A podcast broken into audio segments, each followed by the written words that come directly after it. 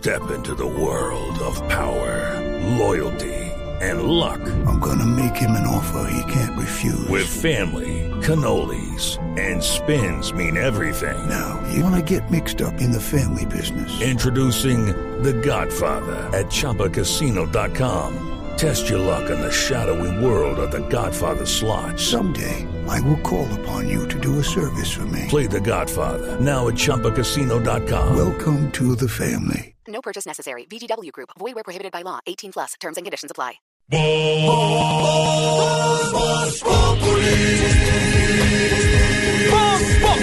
Enciendo la radio, 4 de la tarde comienza el show de opinión y humor en Blue. Esto es Voz Populi en Blue Radio.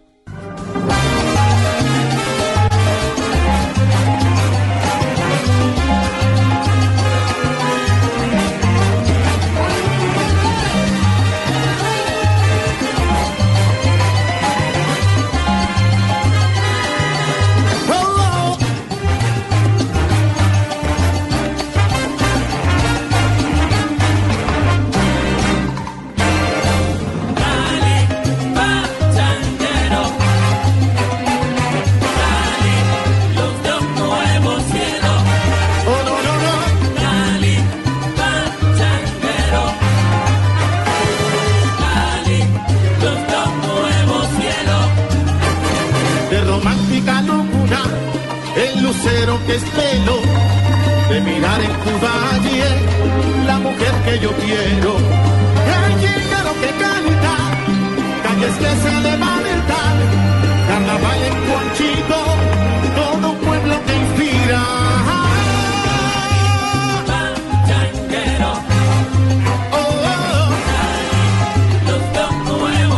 Estamos originando hoy desde la mesa alterna de Cali, en Cali. Eh, vinimos a hacer especiales de Noticias Caracol y de Blue Radio por la gran migración, la noticia del año para, o una de las grandes noticias del año para Noticias Caracol y Blue Radio. Más de un millón de venezolanos que han llegado a nuestro país. En varias ciudades hemos recorrido el país esta semana con el equipo periodístico bajo la dirección de Juan Roberto Vargas. Hoy originamos en Cali, hemos visto el drama de tantas y tantas familias y de tantos venezolanos, algunos que están viviendo ahí al lado del río Cali, al lado de la terminal de transporte de Hugo Mario desde hace, desde hace días eh, y semanas, llevan ahí en unas carpas improvisadas. Sí, señor. Hola, Jorge Alfredo. Saludo para los oyentes de Voz Populi. Sí, es un drama realmente como el que usted y Juan Roberto en este especial de Caracol Noticias han venido registrando en diferentes ciudades del país. Se habla de 27 mil ciudadanos venezolanos en la ciudad de Cali hoy, de los cuales más de mil están deambulando por las calles, tratando de ganarse la vida, algunos de paso con la intención de llegar a Perú, a Ecuador, a Chile, otros ya definitivamente se quedaron aquí, esperando a ver qué oportunidad resulta. Es un drama realmente. Esta mañana registramos la noticia lamentable de la muerte de un menor de cuatro años, Sí. venezolano. Sí. Llegó al hospital universitario con golpes en la cabeza, aparentemente fue maltratado. Las autoridades investigan el caso, el menor murió. Lamentablemente es el drama que permanentemente estamos viviendo ahora los colombianos con nuestros hermanos venezolanos en las calles de nuestras ciudades. Esa noticia también tiene que ver con Cali. Venezolanos que además de Cali pasan a Popayán, a Pasto y están buscando futuro en Ecuador, en Perú. A Ecuador han llegado más de 500 mil también. Esa noticia nos trae los especiales, pero también otras noticias que nos tienen, como siempre, integrados a Cali, a la bellísima Sultana del Valle, que ya se alista, mire los contrastes, para la Feria de Cali, una de las fiestas más grandes y famosas no solo de Colombia, sino diría yo de Latinoamérica.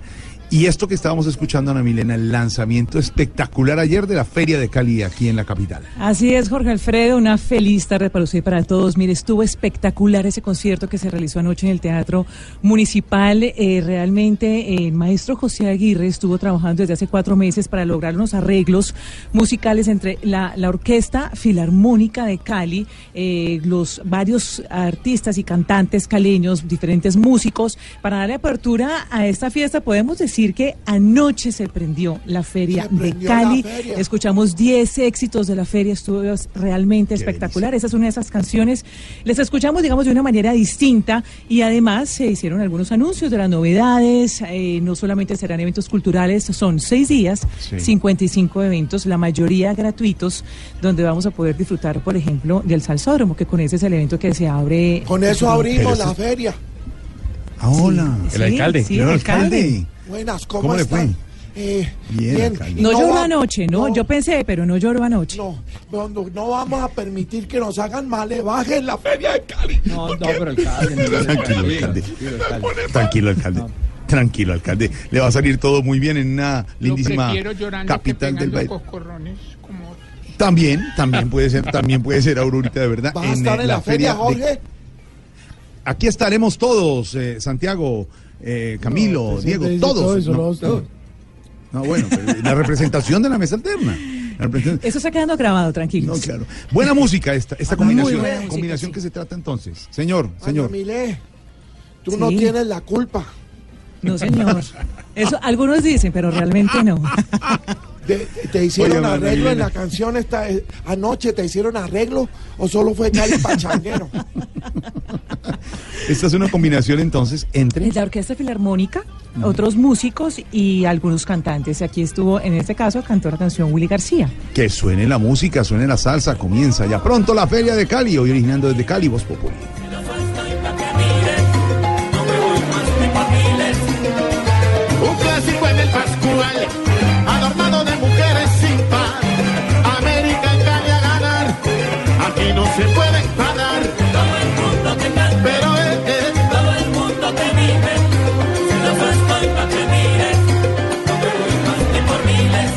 Combinación perfecta, la mía, Ay, suena, muy divino, rico. sí, suena muy bien.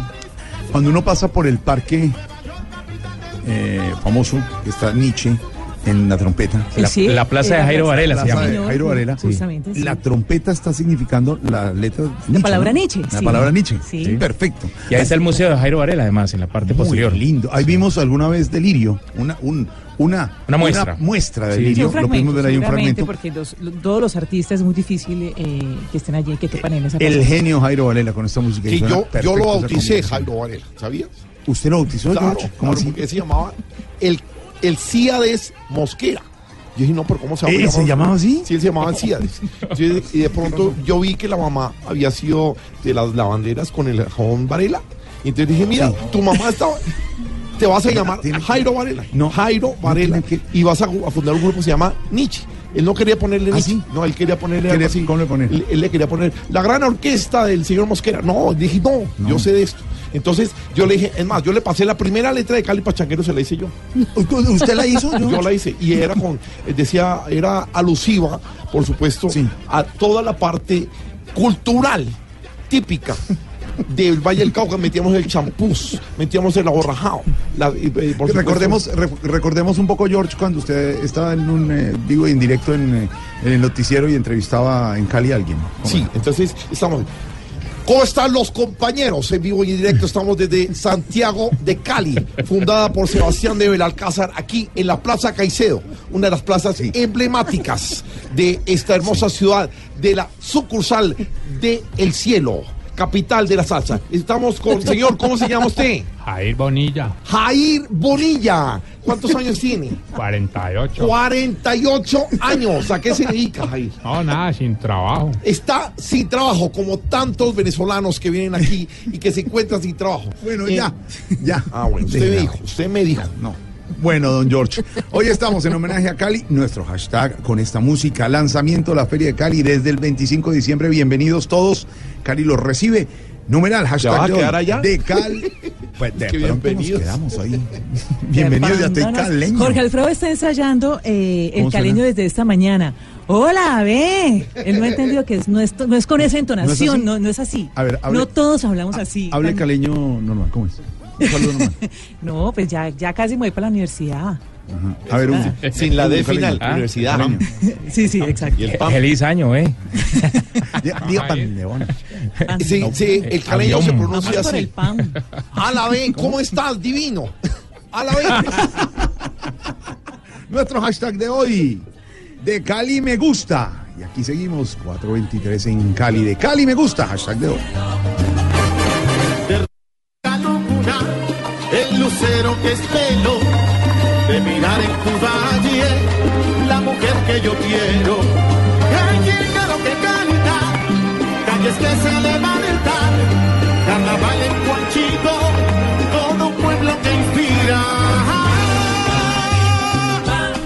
noticias, don Hugo Mario Palomar, director de noticias de Blue Radio, aquí en Cali Noticias, hoy de la capital del Valle. Bueno, Jorge Alfredo, la ciudad de Cali es la primera capital del país en donde se vuelve obligatoria la revisión periódica de las escaleras eléctricas y los ascensores. El Consejo aprobó hace algunas horas, el Consejo Municipal de Cali, un decreto que obliga a los administradores y propietarios de edificaciones en Cali a revisar cada año, al menos durante una vez al año, los ascensores y las escaleras eléctricas. Esto después de que aquí, hace algunas semanas, se registrara una tragedia por el desplome de un elevador del Palacio de Justicia, el edificio de la rama judicial que está en el centro de Cali, donde murieron dos personas.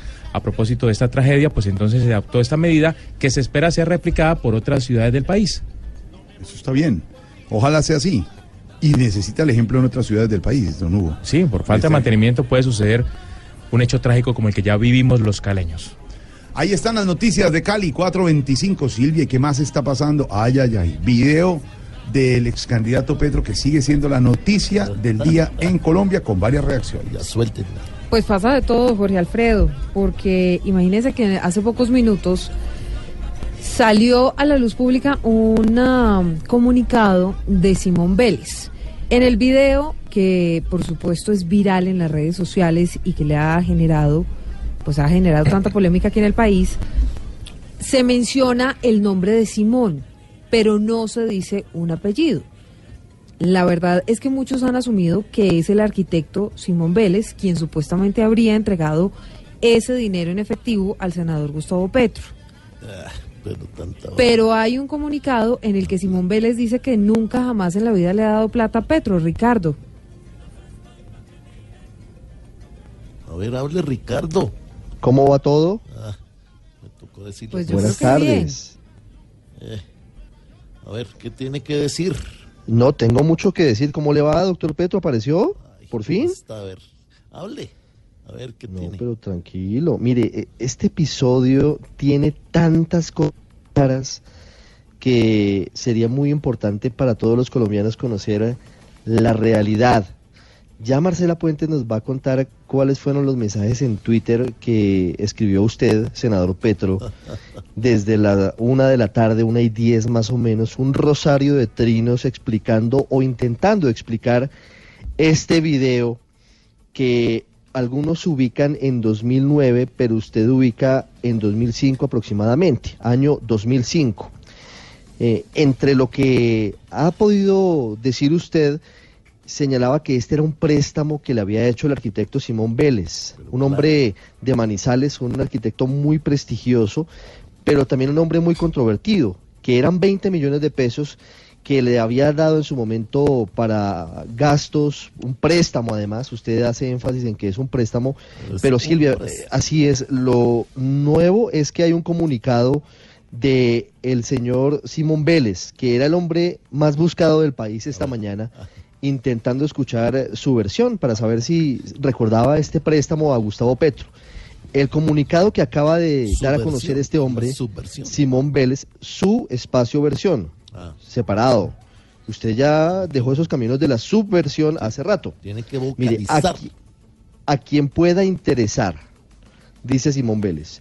Yo, Simón Vélez, arquitecto de profesión, identificado como aparece al pie de mi firma y a raíz de la aseveración hecha en redes sociales, aclaro a la opinión pública que yo no le he hecho ningún préstamo a nadie y mucho menos al señor Gustavo Pérez. Ah, me la regaló, me la regaló. Vélez, número de cédula de Manizales, 29 de noviembre del año 2018. Varias cosas interesantes. Aquí queda planteada una cosa y es que es la palabra de Gustavo Petro contra la palabra del arquitecto Simón Vélez. Ricardo, pero ¿sabe Que a qué duda me propósito, queda? señora, Y entonces lo de Gato Pardo de esta mañana de Vélez diciendo que sí había ayudado a la campaña de le- Petro y de Vargas Lleras. De noche los ya, gatos. ya voy para allá. Ya voy para allá porque antes quiero contarle cosas. Por ejemplo, que Simón Vélez dejó de ser amigo de Gustavo Petro hace ya varios años. Que Gustavo Petro sabe por qué eh, le quitó su amistad Simón Vélez. No nos eh, pudieron decir con claridad las personas cercanas a Simón Vélez por qué habían dejado de ser amigos, pero que dejaron de ser amigos Que dejó de ser humano. que solamente eh, le prestó, eso sí, su casa de recreo en Peñaliza, en Girardot, Simón Vélez, a Gustavo Petro y a su familia. Pero que en este momento y desde hace bastante tiempo no tiene vínculo personal ni político alguno. Y que además de eso en algún momento fueron conocidos, no fueron amigos, eh, coincidían en reuniones sociales, pero que eso se acabó hace mucho tiempo. Teníamos negocios Y a con propósito la de lo que dice Silvia. No, no, no. La guadua humana, no, el acero vegetal es como le dice el arquitecto Simón Vélez a la guadua. Eh, se hizo famoso mundialmente Simón Vélez porque hace unos trabajos maravillosos justamente con guadua. Y leo un párrafo, Silvia, precisamente de lo que había dicho en Gato Pardo, porque él había reconocido que había recogido plata para Germán Vargas Lleras y para Gustavo Petro. Ahora me van a meter a mí. Ah, solamente un párrafo, porque esto sí deja un sabor extraño de lo que había dicho en 2016 Simón Vélez, aunque un hombre de antiestablecimiento al que le gusta ser políticamente incorrecto. Le preguntaba a Lorenzo Morales, que ese eh, periodista, ¿no le da miedo mediar en esos acercamientos? Eh, hablando de la política y de los financiadores que da daban plata en efectivo. me da miedo. Y responde Simón Vélez, no, responde Simón Vélez, no usted, senador Petro. Dice Simón Vélez, me parece entretenido, es la novela de la vida, eso es excitante. Y por corrupto que sea un político, es peor un policía, créame. Luego dice, en una democracia, mientras... Mientras que, hable claro. Hable claro. Pedro, la verdad es que sí Están quedan muchas saboteando. incógnitas porque además dice, entre otras cosas, o Ricardo, que dejaron de ser amigos Señora. durante mucho tiempo. Entonces, Sí, Ricardo, si pero- dejaron de ser amigos durante mucho tiempo, entonces, ¿por qué estaba por qué en 2016 iba No, a por eso, aportar a la- No entiendo. Pero, de- no, es que él no habla de haber hecho aportes en 2016. Él dijo que era amigo de Germán Vargas y de Gustavo Petro y que había hecho, ah, que había recogido platas. No fue muy específico en, esa entrevista, pero es que hay un párrafo que quiero que, que tengamos presente porque me parece que es, que es muy delicado. Para un país como Colombia puede ser un ataque de sinceridad o puede ser una... Pero no deja de- de- de sorprenderme. En una democracia, mientras se necesite tanta plata para una elección, eso no se puede hacer sino a través de la corrupción. La política sin plata no existe, dice Simón Vélez en 2016. Entonces, ¿de qué estamos hablando? Digamos que aquí hay una cantidad de cosas que no están muy claras y que cada vez se enredan más. Y aparte de eso, hay un, un trino de Gustavo Petro que acaba de conocerse un poco en respuesta a Simón Vélez, donde dice lo siguiente, el dinero que se me entrega en el año 2005 y el Simón que allí varias, varias, debe ser varias veces, pronuncia Juan Carlos Montes, es su jefe empresarial, el arquitecto Simón Vélez. Lo que debe aclarar Simón es si lo hizo a título de préstamo o aporte. Petro dice, la plata, es decir, Petro se ratifica que la plata sí la dio Simón Vélez. Ahora no sabe si fue un regalo o fue un préstamo. Entonces, ¿a quién le preguntamos, hombre? Ah, imagínense el enredo en el que está la política colombiana. Lo grave es que el telón de fondo toca al hombre que ha sido siempre la- el abanderado de la lucha anticorrupción, Gustavo Petro, ¿no? Es que eso es lo, eso es lo llamativo y, muy, muy importante del caso. El señor fue contando fajos de billetes, eso, eso se ve muy mal. Y, y las explicaciones, pues, tienen que ser muy claras. Hombre, Tenía que comprarme unos Ferragamo. ¿Yo ¿Qué hago? ¿Qué hago? Si están costosos. Bueno, Pedro, en segundos entonces usted tiene mm, algunas, algunas respuestas de lo que está pasando con esto de Petro. Pero antes, Marcela Puentes tiene ese rosario de trinos en los que además Petro dice que esto habría sucedido en 2005, Marcela. Rosario, Rosario, en nombre del Padre, del Hijo y del Espíritu Santo. En los más de 15 trinos que ha publicado el senador Gustavo Petro en las últimas horas sobre este polémico video, revela detalles sobre la relación cercana que tendría con el arquitecto Simón Vélez, quien insiste fue quien le prestó los 20 millones de pesos para su campaña al Congreso en 2006. Explica, por ejemplo, que fue muchas veces a la casa de Vélez en la Candelaria, que también le ofreció su casa en Peñaliza para descansar con su familia y que durante muchos años conversaron sobre política, arte y urbanismo. Petro agrega que Juan Carlos Montes fue quien le presentó al arquitecto y no ahorra elogios a hacia Vélez. Lo considera una persona brillante. Otros datos importantes. Afirma que el video fue grabado sin su voluntad en un apartamento del barrio Nueva Santa Fe, en el cual vivió en arriendo y que era de propiedad de Juan Carlos Montes. Revela también que Montes le pedía en la conversación que se ha hecho pública un porcentaje de los recursos que pudiese conseguir para la campaña, pues estaría interesado en ser gerente de la misma y que, de hecho, después se convirtió en gerente, pero para la costa atlántica. El ex candidato presidencial reconoce en sus palabras que el video es feo y que le podría representar un problema judicial, no solo por las imágenes, sino porque, según él, quien lo vendió también tendría una declaración falsa en su contra. Marcela, gracias. Pues hay varias preguntas sobre la mesa. Y a propósito de esto que dice Simón Vélez, que deja entonces la puerta abierta a saber si fue un préstamo, fue un regalo o no fue. La Porque verdad- Petro, señor. La verdad es esta. Nosotros estábamos jugando Monopoly. Y, es- y todo ese dinero es dinero falso, es dinero de Monopoly. No, yo creo que Estamos ese dinero de monopolio no era, senador. ¿no? Casas humanas, edificios, hoteles. Es más, en ese momento, de- en ese momento me estaba pagando alquiler. Porque no sabías que en el monopolio era bolsas, pues, pero bueno. Las bolsas sí eran No, que regalos. los billetes fueran tan, tan parecidos a la realidad, digamos, no Las de papel. bolsas eran de la Bogotá humana. Bueno, en todo caso, Pedro, hay varias preguntas. ¿Se están desmarcando los cercanos a Petro de Petro por cuenta de este escándalo? ¿Y uno cómo puede leer un escándalo de esta magnitud? Silvia, lo que pasó el martes en la plenaria del Congreso al día de hoy es que le da a uno la sensación de que todo está totalmente descuadernado, para utilizar una palabra del expresidente Carlos Gerard Restrepo. Y es que cuando usted ve ahí el debate, el fiscal cuestionado, el procurador también, empresarios cuestionados, en el Congreso de la República, en una plenaria, en un debate político, se para un congresista que uno no sabe si estaba borracho o en qué situación también hablar para deslegitimar la profesión o el oficio de congresista. Y además de eso, en el mismo debate, la oposición que se había encargado de mandar un mensaje de transparencia y de lucha contra la corrupción también queda, digamos, eh, expósita en la opinión pública por el video que se sacó. Eso para mí, y además de eso también añadámosle un, un alcalde de una ciudad importante del país resuelve un problema a punta de trompadas. Entonces, en menos de 48 horas, Silvia, todas las instituciones de Colombia entraron en un cuestionamiento muy grande, incluidos, repito, los empresarios del país. En la Bolsa de Nueva York, un grupo económico muy importante está perdiendo valor en sus acciones.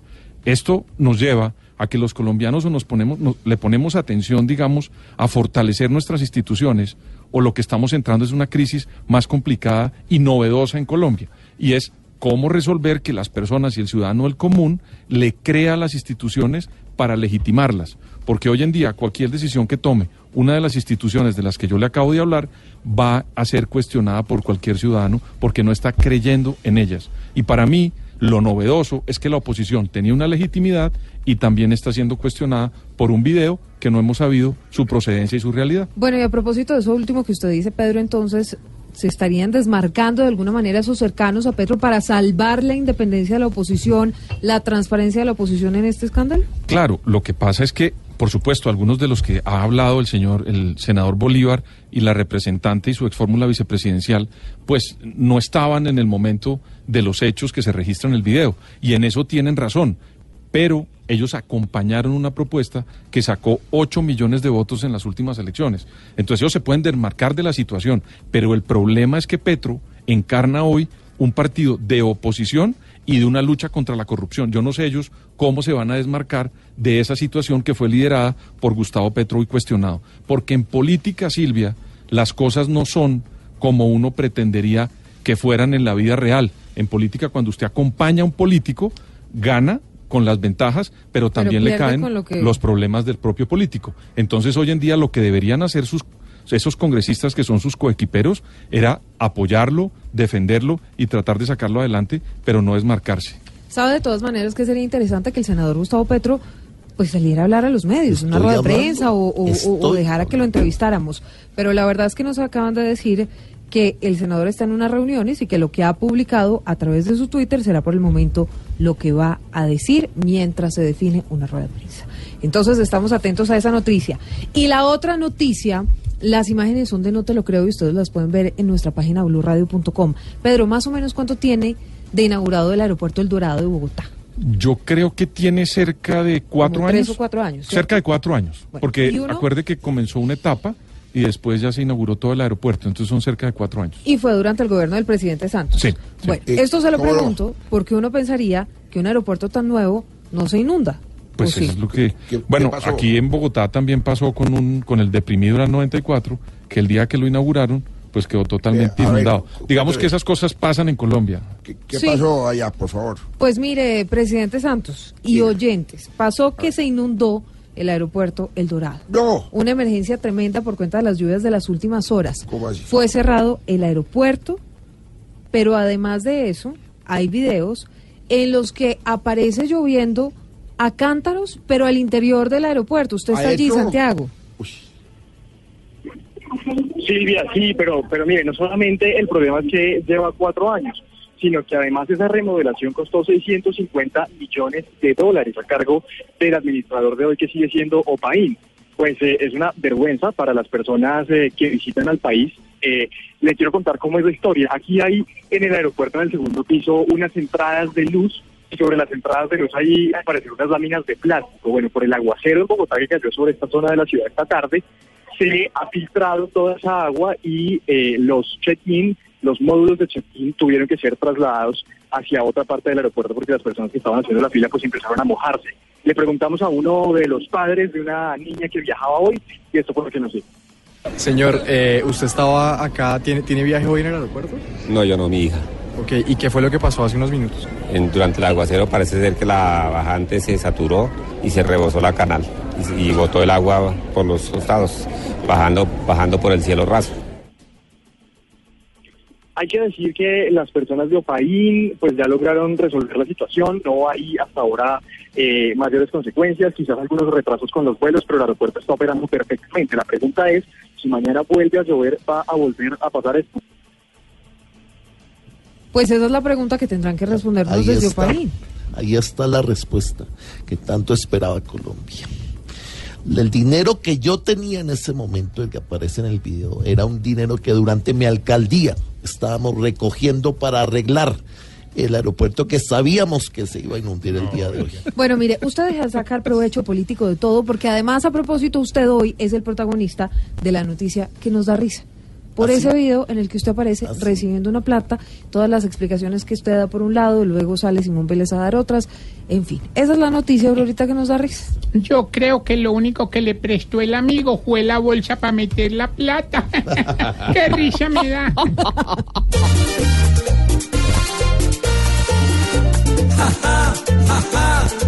Que risa nos da que con plata prestada Petro viva lo pachá.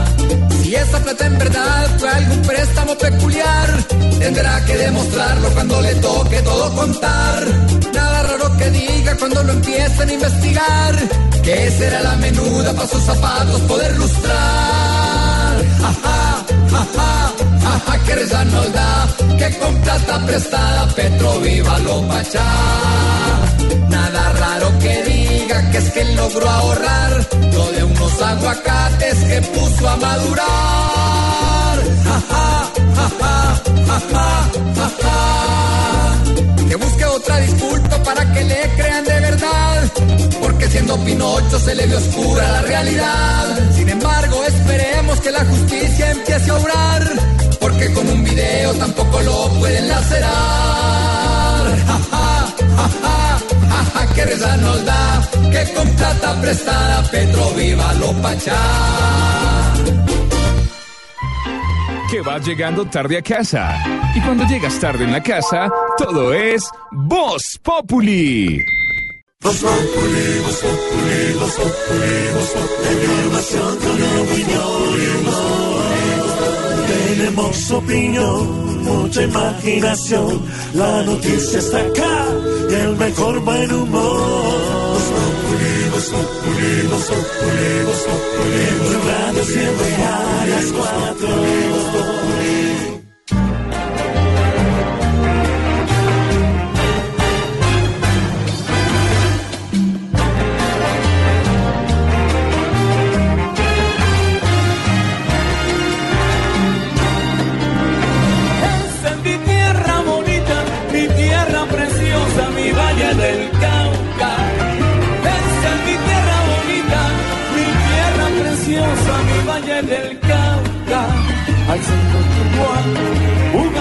Al norte Cartago yo dando, Buenaventura en el mar, cerca Palmira, Florida, no hay Cerrito, Pueblo Andaluz, Pradera, junto a Candelaria, Ginebra, La Paya, El Tokio y Zarzal, Sevilla, Cachimba, Restrepo, Versalles, El Cairo, Huachinga,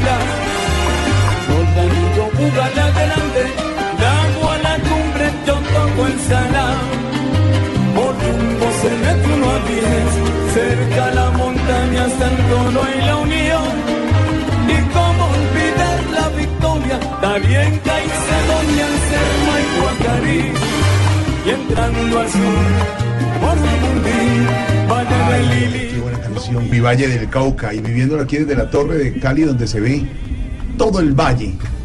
Ese homenaje a Jairo Varela de Nietzsche a la buena música. Y la buena música porque se lanzó, como les hemos contado desde que comenzamos, a el lanzamiento de la Feria de Cali, Ana Milena. Sí, señor, anoche se vivió ese gran evento con un espectacular concierto, pero pues además para hablar de todo lo que se va a disfrutar, porque Alfredo, este evento es del 25 Sí. al 30. Pero durante todos esos días eh, se, se- se realiza un evento que de verdad es espectacular, que es el encuentro de melómanos y coleccionistas. Mire, aquí en, en- durante, digamos, como de las 7 de la noche hasta la 1 de la mañana se reúnen precisamente melómanos y coleccionistas con una temática en especial. Por ejemplo, uno de esos días eh, va a ser el boom de la salsa décadas 60 y 70 y cada uno pone su canción favorita y explica la historia de esa canción. Ese es uno de los eventos más bonitos que tiene la Feria de Cali, que reúne más eh, pues, propios y visitantes. Ahora, no todo el objetivo, como quisiera Tarcisio, es beber. No todo el objetivo No, es no, beber. no. Al fin. No, no. No, es no, cultural. No, no, no, no cultural. me molestes a mi hermosa Ana Milé. De hecho, yo voy a hacer un evento en Cali que se llama el Festival de los Mitómanos. No. Sí, ya vamos varios ¿A políticos. quiénes va a invitar? Pues ahí Petro me está llamando para que lo lleve.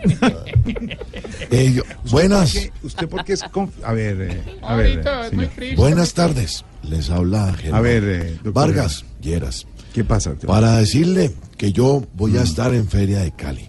Ana Milé, gracias por invitarme a este evento de Medio Manos.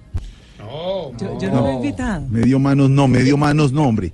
Melómanos. Ah, entonces no voy. Ah, qué, ven- qué evento tan chimbo. Bueno, yo sí quisiera estar, quisiera pues, que me tuvieran en cuenta. Ustedes saben que yo soy la vicepresidenta de este país y qué más daría yo también disfrutar, por ejemplo, una feria de Cali que me han dicho que, que Gracias. son espectaculares, pero bueno, no he tenido la Para oportunidad. Una vez me, me invitaron a una feria de Cali, recuerdo yo Hola, que fue como en vicepresidente, ¿usted se acuerda que usted 1985 ayer y no fui capaz de ir porque Mauricio? estaba... Señora, ¿me está hablando? Sí, Qué sí, pena. usted se acuerda ¿Sí? que usted ayer se volvió muy amiga de Mauricio, es que lo estaba llamando, lo estaba buscando. ¿Cómo así? ¿Otra vez me van a mandar para donde Mauricio? Yo sé ya todo. Nosotros estuvimos... a- Ah, pero claro que no lo dejé hablar. tenemos Entonces, que hablar, sí. Tarcisio Maya estará aquí con Ana Mile. ¿Usted por qué conoce a Ana sí. Tarcisio? Entonces, cuando me necesite, con mucho gusto, yo voy a estar acá pendiente. Sí, bonito. Tarcisio, ¿por qué que la conoce? No, porque cada que yo voy a Cali, ella es mi anfitriona local.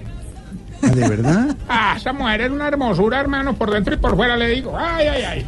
¿Quién yo? Si Bueno, quiere... Bonito. El lanzamiento de la Feria de Cali el 25 de diciembre. Buena música, el hashtag nuestro de hoy, de Cali me gusta. Don Hugo Mario, Señor. de Cali me gusta. ¿Qué diría usted? Me gusta, bueno, además de sus mujeres, me gusta su gastronomía, por ejemplo. Mujeres lindas, sí. Sí, Una chuletica también. Una chuletica. ¿qué tal una cazuela de marisco? Uy, qué bueno. Eh, No, hombre. Estamos poniendo la gastronomía, no comer. Nosotros ya No, almorzamos. ya Jorge Alfredo probó las marranitas esta mañana, más temprano. ¿Pero quién probó a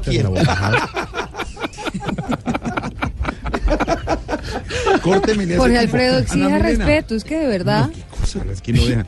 Ana Milena, de Cali me gusta. Dentro de todo lo que me gusta, me gusta, mire esto, su aguardiente. Ay, aguardiente blanco, mire. Tengo de regalo, le tenía Gracias, regalo. Tráemelo. Tarcisio, le, le voy a mandar una. Hermosa. me está acabando esta que tengo aquí. Silvia, hashtag de Cali me gusta. Ya vamos con hashtag de todos los personajes de Hugo Mario, noticias a esta hora de Cali. Bueno, hay una controversia en Cali, Jorge Alfredo y oyentes, por el tema del servicio que presta el transporte masivo en la ciudad. ¿Qué pasó El mío el está mío? desfinanciado, así se llama el mío, el Transmilenio de Cali es el mío. Sí, Así sí. se llama. ¿Qué pasa? Ahora, vos no, vos no has montado en el mío. No, No, creo Bueno, que menos no. mal. Más tarde, más tarde va a Más tarde va a hacer el recorrido. ¿Por qué, Tarcicio? No, no, menos mal, menos mal. No, es una belleza. Esos buses azules, hermano, recorriendo toda la ciudad. Ah, una belleza. Perfecto, recibido. Le Entonces, sirve mucho a la Ocho gente. años de operaciones, ocho años trabajando a pérdida. Ahora la alcaldía intenta apropiar recursos para financiar el sistema y que sea eficiente.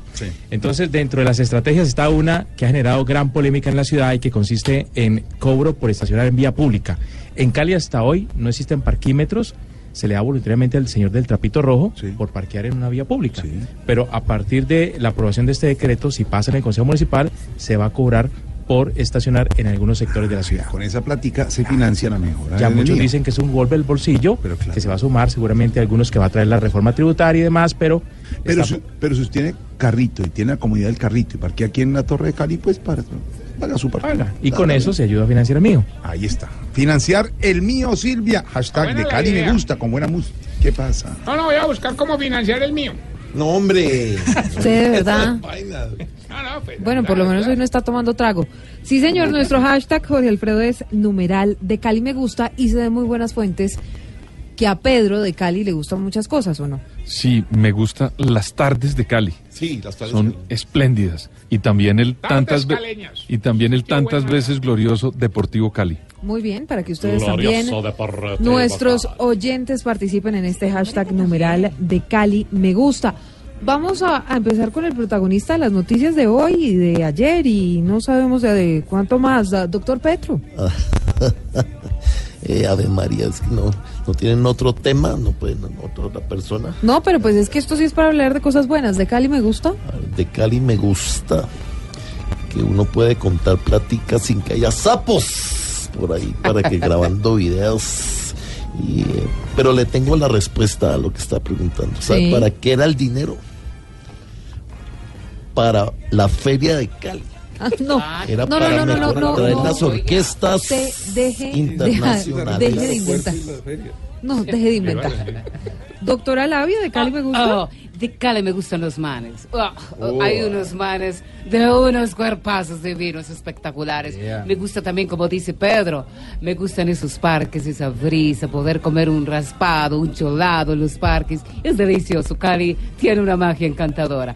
Yo me exploraría demasiado en Cali. Ah, ah, ah, ah, ah, sí, me encantaría. Hola, Aurorita, de Cali me gusta. Pues no tengo la oportunidad de conocerla, pero me gusta mucho la música que hacen allá. He visto muchas fotos de lugares muy para, pa- pasar y, y- Paradisiacos. Eso. Y me encantaría si me invita. Ay, bueno, digámosle a Jorge Alfredo. No, no, con Jorge no. ¿Con Jorge no? No, porque él lo invita a uno a un restaurante y se come todo. No, de uno. No, no, la invitamos, pero en avión. Aurorita, tiene que venir en avión. Ay, no, Jorge, yo prefiero en bus. Para conocer más, como me mandaron a yo para Santa Marta. Eso sí. Para conocer, yo sí conocí. Bueno, alcalde, alcalde Hermitage. ¿Cómo No vaya a estás? llorar. No, tranquila. Ve, de Cali me gusta la Paso Ancho, la Sexta, eh, el Cerro del Alcázar, me gusta la Feria de Cali, me gusta las barranitas. No, pero no. No, verdad. ¿Sabe a mí que me gusta de Cali? Cuando los guayacanes florecen.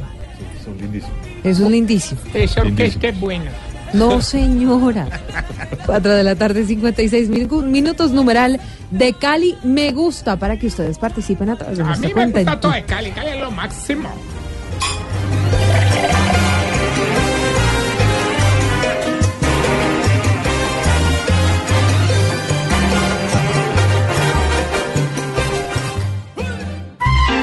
Que vas llegando tarde a casa. Y cuando llegas tarde en la casa, todo es Voz Populi. Más noticias, Silvia. ¿Qué está pasando en Colombia y en el mundo? Jorge Alfredo, hay noticia de última hora a las 5 de la tarde, 3 minutos. Estábamos a la expectativa desde las 8 de la mañana. La sala plena de la Corte Suprema de Justicia se había reunido para definir si finalmente aceptaban la ponencia en favor de nombrar un fiscal ad hoc que investigue el escándalo de Odebrecht. Pues mucha atención porque ya la Corte Suprema de Justicia acaba de aceptar el impedimento de la vicefiscal María Paulina Riveros y con eso entonces pide la terna al gobierno para que sea el presidente Duque el que le entregue una opción entre tres personas que sean las encargadas como fiscal ad hoc de investigar o pues una de una de las tres sea el fiscal Aduque encargado de investigar el escándalo de Odebrecht. Miguel Ángel Peñaranda está en la corte, Miguel. En segundos vamos con uh, Miguel Ángel ahí- Peñaranda. ahí habría que hacer una, una aclaración, eh, Silvia y Pedro. Lo hemos explicado. El fiscal general se declaró inhabilitado, pues porque había estado en el proceso. Primero como parte en la contratación y luego eh, como ministro. Y la que lo asumió fue la vicefiscal, que es la que no asume ahí, y entonces por norma, como lo ha explicado muy bien eh, Silvia Pedro Viveros, viene la posibilidad de tener esa terna. Queda entonces, Pedro, en manos del presidente de la República las tres opciones para eh, quién sea el fiscal ad hoc en el caso de Brecht. ¿Es eso? Le corresponde al presidente presentar esos tres nombres y, por supuesto, definir quién va a ser el que va a terminar esta investigación.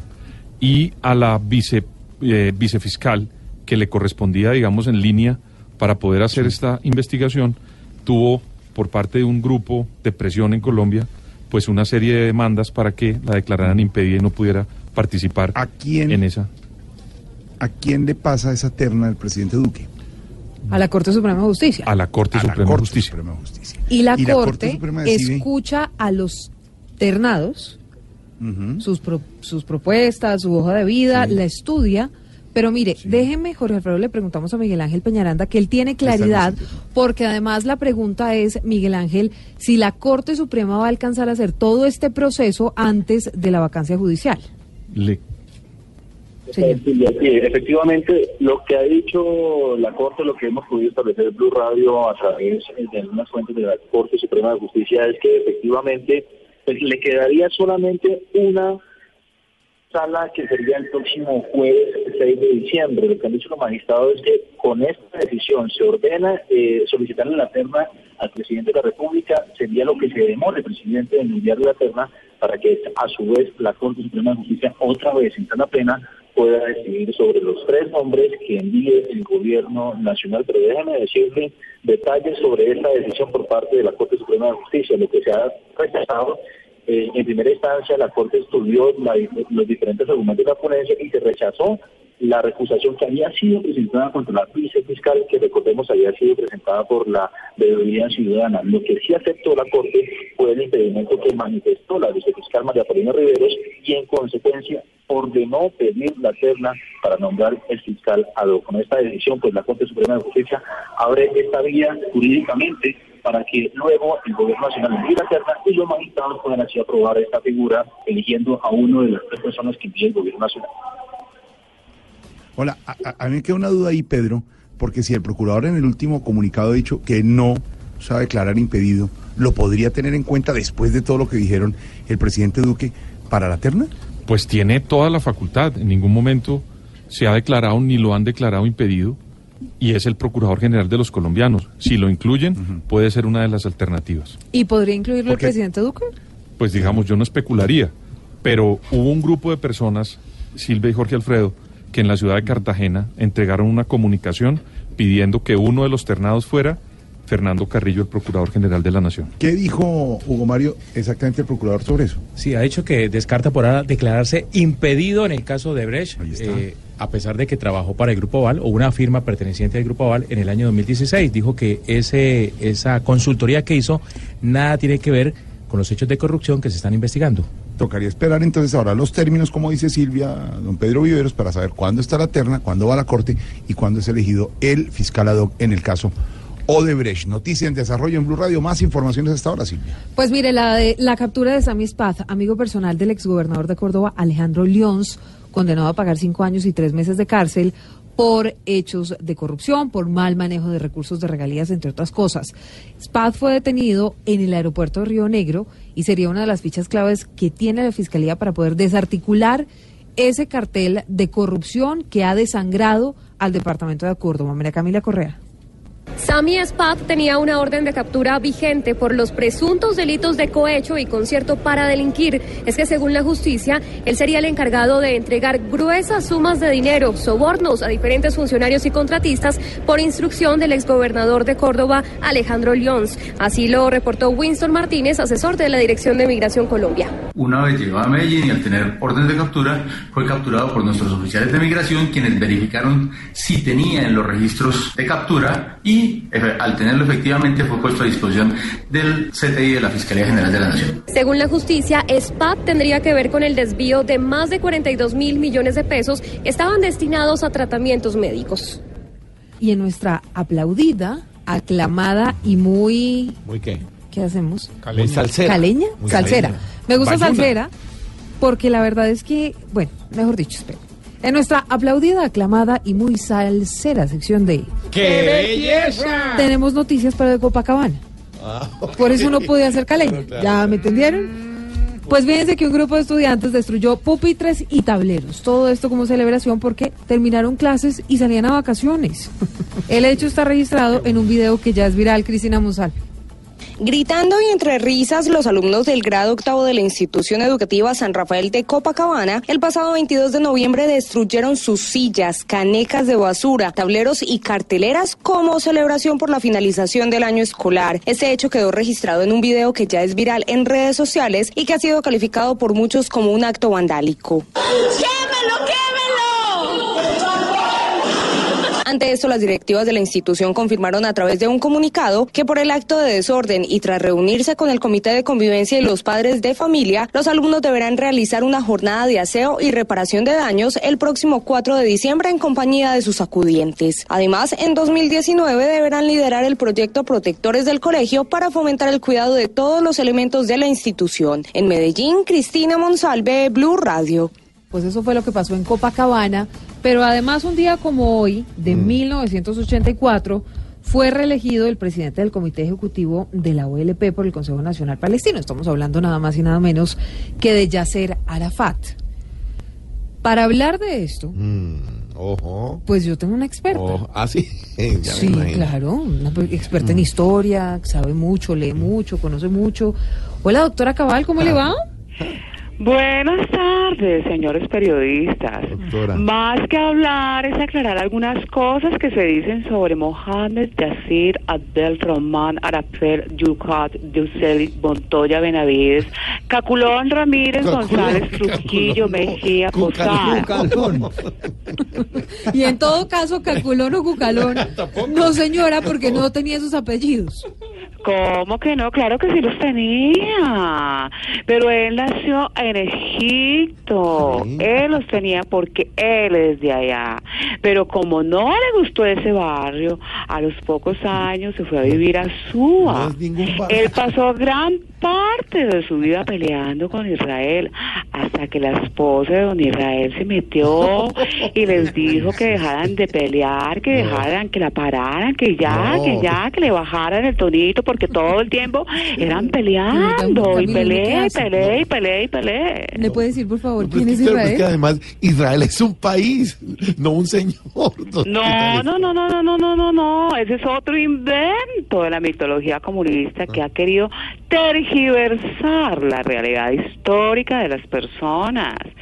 Mire, siguiendo con Yasir, no solamente fueron sus disputas con Israel, a finales de los 60 se enfrentó a Jordania. Recuerdo que ese partido quedó 4-2 ganando Jordania. Señora, de verdad, eso no fue ningún partido de fútbol, eso fue una guerra civil No, breve. no, no, no, no, no, no, no.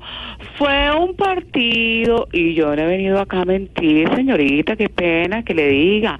Yacid salió de Jordania Yacid, después Yacid. del partido y le tocó ir al Líbano. De ahí le propusieron que se fuera para otro pueblo vecino, pero dijo que no, no, no, no, no, porque no le gustaba el Líbano, ningún otro municipio del Tolima, no, no, no. Mire, estudie, ¿qué tal estos periodistas de pacotilla que no se informan, por favor? No, no, no. ¿Qué tal estos congresistas de pacotilla que no se informan más bien? Mire, el Líbano en realidad es un país de Medio Oriente, ¿no? Limita Ay, no, no, no, no, no, de- pero me va a llevar a la contraria, entonces ¿para qué me llaman? Si quiere que los informe, por favor. No, señora. Líbano es cerca al Guamo. No confunda a la gente. Ahora va a decir que no fue Yacir el que pronunció la frase más popular del momento. ¿Cuál será esa? Estudien, vamos.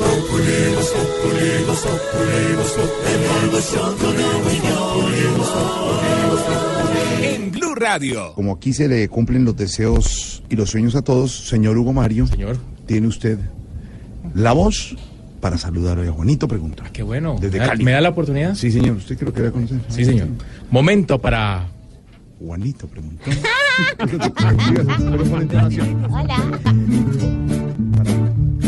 Juanito preguntaba con deseos de saber las cosas que en Colombia no podía comprender. Juanito, aquí ya estamos dispuestos a contestar para que tú preguntes lo que quieras preguntar.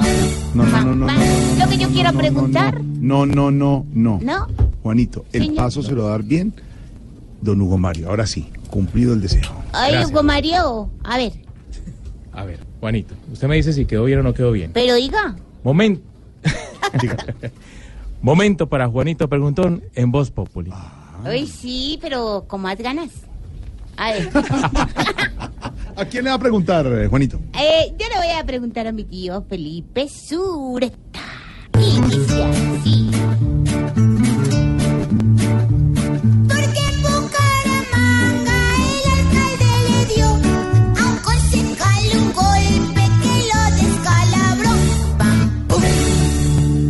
Pues Juanito, la verdad, esas imágenes que vimos del alcalde de Bucaramanga mm, pegándole una cachetada a un concejal, pues mire, la verdad, yo le voy a confesar, a mí, a mí me fue risa. Porque es que ya es macondiano, eso ya es circense, o sea, de circo, esto ya es un espectáculo eh, de la política, ¿no? Por supuesto, eh, pues, hombre, no está bien pegarle uno a nadie, eso no es políticamente correcto, mucho menos cuando se trata de un alcalde de una ciudad tan importante, entre otras tan bonita como Bucaramanga. Pero claro, que es que si usted se pone a mirar en detalle, el concejal llegó con cámara, él dice que él graba todo que porque es cantante. Curioso resulta por decirlo menos, porque ¿cómo así que graba todo porque es cantante? Entonces, ¿por qué no nos sube, por ejemplo, las grabaciones en el baño mientras hace popó? Si es que graba todo. Entonces, que no eche carreta. Él subió a provocar al alcalde de Bucaramanga, a quien, a quien le, le digo, Juanito, no lo conozco, no lo he visto, pero se subió a provocarlo. Ahora, póngase también en las circunstancias del alcalde. Si usted mira el video, el concejal todo el tiempo mira a la cámara, no al alcalde. Y sube a provocarlo, que usted es un corrupto, que su hijo es un corrupto, que usted tiene negocios con no sé qué, que usted no sé qué, y lo empieza a provocar, a provocar, a provocar, a provocar, hasta que el alcalde echa un madrazo y le pega. Eh, por supuesto, vuelvo y le digo, yo no estoy justificando al alcalde, pero también es que póngase usted a pensar, Juanito, ¿qué tal que usted, por ejemplo, eh, llegara alguien a la casa de su papá y su mamá con una grabadora a decir que usted está metido en un negocio del narcotráfico y de corrupción y de prostitución y su hijo Juanito y no sé qué, pues ¿qué, qué haría su mamá o qué haría su papá Juanito? Pues pegarle. Eso es, que eh, tan fácil que es criticar y juzgar. Ahora, por fortuna, pues Colombia eh, todavía tiene humor, porque eh, realmente todo este episodio, que no pasa de ser una anécdota más y que le costará, por supuesto, eh, seguramente unas investigaciones al alcalde, eh, pues eh, si usted se mete a las redes, a- hasta videos divertidos han puesto. Así pues, Juanito, que es, esas son las cosas que pasan en, en Locombia. Y es el alcalde cascándole a un concejal. Ay, no hay derecho, tío. Gracias, tío.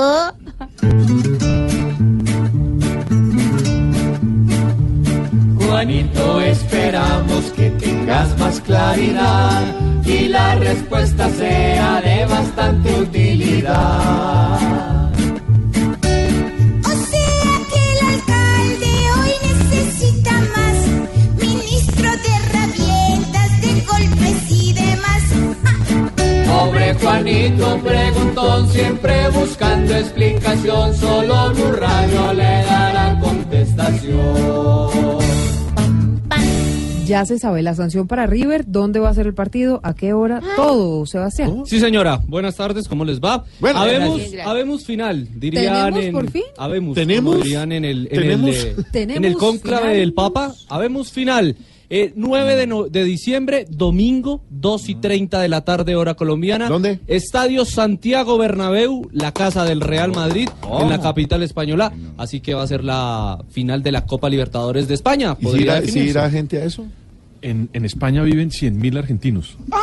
Entonces, ahí Bueno, hay bastante. lleno ya aseguran. No, bueno, eso lo podrían colocar en cualquier Pero ciudad del mundo, van- igual lo iban a llenar. Yo me imagino que van argentinos. Lo que quiere decir. Sebastián, Señor. lo que quiere decir que confirmada la final colombiana el 8 de diciembre. Había dudas de 8 o 9, seguramente será el sábado 8 porque no se le van a, cruzar al partido River Boca. Exactamente, esa, eh, estaban esperando para poder dar los horarios de los eh, dos partidos, entonces el primero será el domingo 2 de diciembre en Barranquilla Junior Medellín, la vuelta en el Atanasio el sábado 8, esperamos oficialización del tema de la hora. El Tribunal de Disciplina de la Colmebol no dio lugar a la petición de Boca Junior de las agresiones que recibió para que le dieran los puntos y por consiguiente ser el campeón de la Copa Libertadores de América, así que eso le dio luz verde a la Colmebol para poder anunciar que el, domingo 9 de diciembre eh, a las 2 y 30 de la tarde se juega la Copa Libertadores, el juego de vuelta, serie que va igualada 2 por 2. ¿Hay sanción para River Play? Sí. Dos partidos a puerta cerrada, cualquier competición Colmebol, sea Copa Suramericana, sea Recopa o Copa Libertadores de América, y una eh, multa de 400 mil dólares. Si El quiere... La vergüenza, no, no son capaces de jugar un partido en Argentina, no son capaces de jugar un partido porque le tiran piedra a los buses y tienen que ir hasta España a jugar y ese es el ejemplo que le dan a los aficionados del fútbol. Y lo que yo no sé, Jorge- eso y los tienen que sancionar. Jorge Alfredo, lo que no sé es qué van a celebrar. O sea, el que quede campeón de eso, ¿qué celebra? Claro. De verdad, es un partido que no debe celebrar nada. Eso es una cosa que no debería de verdad levantar la copa ninguno. Y recuerde que el campeón eh, tomará muy seguramente un vuelo de Madrid directo a Abu Dhabi porque juega el Mundial de Clubes. Eso sí, el suramericano debutará hasta el día 18, pero comienza el 12 entre eh, eh, Abu Dhabi y Dubái en los Emiratos Árabes Unidos el Mundial de Clubes. Cuando regresamos, noticias con Silvia. También tenemos al padre Lindero con su monocucólogo. Más noticias y música salsa desde Cali. Y el domingo, humor y opinión a las 10 de la noche en Caracol Televisión en Voz Populi. Voz Populi TV, Voz Populi TV, aquí el mejor de tu equipo lo quieres relegar, danos el papayazo y tendremos de qué hablar.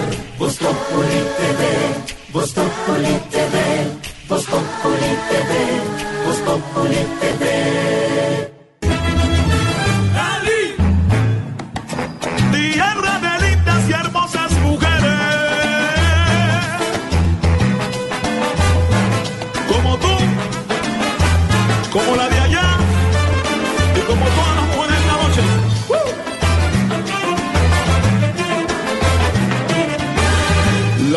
Las caleñas son como las flores que vestidas van de mil colores.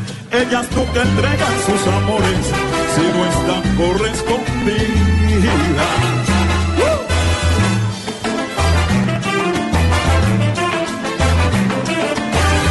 Caminando van por las aceras, contoneando llevan su cintura. Ellas mueven las caderas como los cañaverales. Caleñas son como las flores, ¿o no, don Hugo Mario? Que vestidas van de mil colores. ¿Cómo hace usted, digamos, usted, usted va por la ¿cómo hace? Digamos, co- como diría George en la cabina, ¿cómo hace? No, ¿Cómo depende. hace? Si voy solo, no hay, no hay problema, ¿no? Si voy acompañado, hay que mirar con mucho disimulo. Ah, Si morrongo. va acompañado. Morrongo. Morrongo. Morrongo. Esos morrongos Pero que se hacen los pendejos. ahí Puede con- ni voltear a mirar. Es algo así como, des- eh, para describir en dos palabras, impresionante. Ay, ese es el que me imita, si no digo yo eso. No, pero sí, son como las flores y muy buena canción también, en una buena mezcla con la Orquesta Sinfónica. Y fue Sí. el lanzamiento de la Feria de Cali, Ana Milena Noche. Sí, y le tengo cifras porque, mire, Corfe Cali hizo un balando que fue la Feria de Cali del año pasado, 580 mil asistentes entre visitantes y entre turistas, pero ¿usted cuánto gastaría en una Feria de Cali al día? ¿Cuánto cree? Eh, ¿Alfredo? Pero Sí. está muy, eh, eh, Jorge está muy Alfredo. En integrando- comida, su merced, pregúntele. ¿Comida o trago? En comida. Chul- ¿Chuleta borrajado? Porque si esos caribanes en canje, ¿no? No, si encanje eso. Oscar Iván es encanje. Camilo, Camilo viene y él tiene tres shows. Eh, Listo, sale barato, de esa. sí.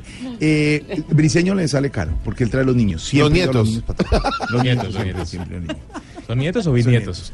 Eh, Ma- María Auxilito, María Auxilito viene. Siempre, ella te está escribiendo un libro, tiene una obra de teatro, eh, cosas, pero también a ella no gastaría mucho. ¿Quién más? No, y a estaría? ella le invitan. El que A no gasta para nada es. eh, él le invita. Loquillo no. Loquillo no.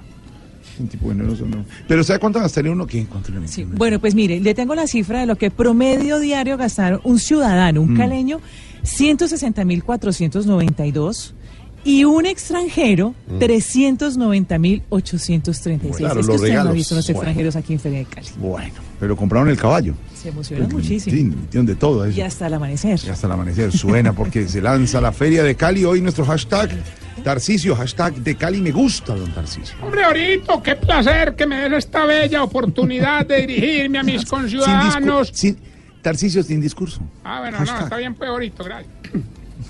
William Sabogal. De Cali me gustan las hermosas mujeres, su clima y sus platos típicos. Sí. Paula Jennifer Ortiz, de Cali me gusta el humor del Mono Sánchez, gran persona y gran humorista. Sí, sí, muy bueno. Muy bueno. Air Guerrero, de Cali me gusta toda la letra de la canción Cali Pachanguero y la canción Mi Valle del Cauca. Y vas a ir. Alejandro Gutiérrez, de Cali me gusta todo, ¿oís? Pero con énfasis en las mujeres lindas, sencillas y talentosas. Como Ana Milé. Julián Escobar, de Cali me gusta su brillante historia deportiva, múltiples campeones, grandes genios del fútbol como Maña, ciclistas estelares. Excelente. Ahí está. Mucha música Bueno, pues a buena. propósito, a propósito de ese oyente que habla del deporte, en Feria de Cali también hay espacio para el deporte. Hay un día que es, eh, está el Grand Prix y participan ciclistas, patinadores. Es, pues también abrirle esa posibilidad a los que no les gusta la rumba. Las mujeres son como las flores y así se lanzó la Feria de Cali aquí en Cali.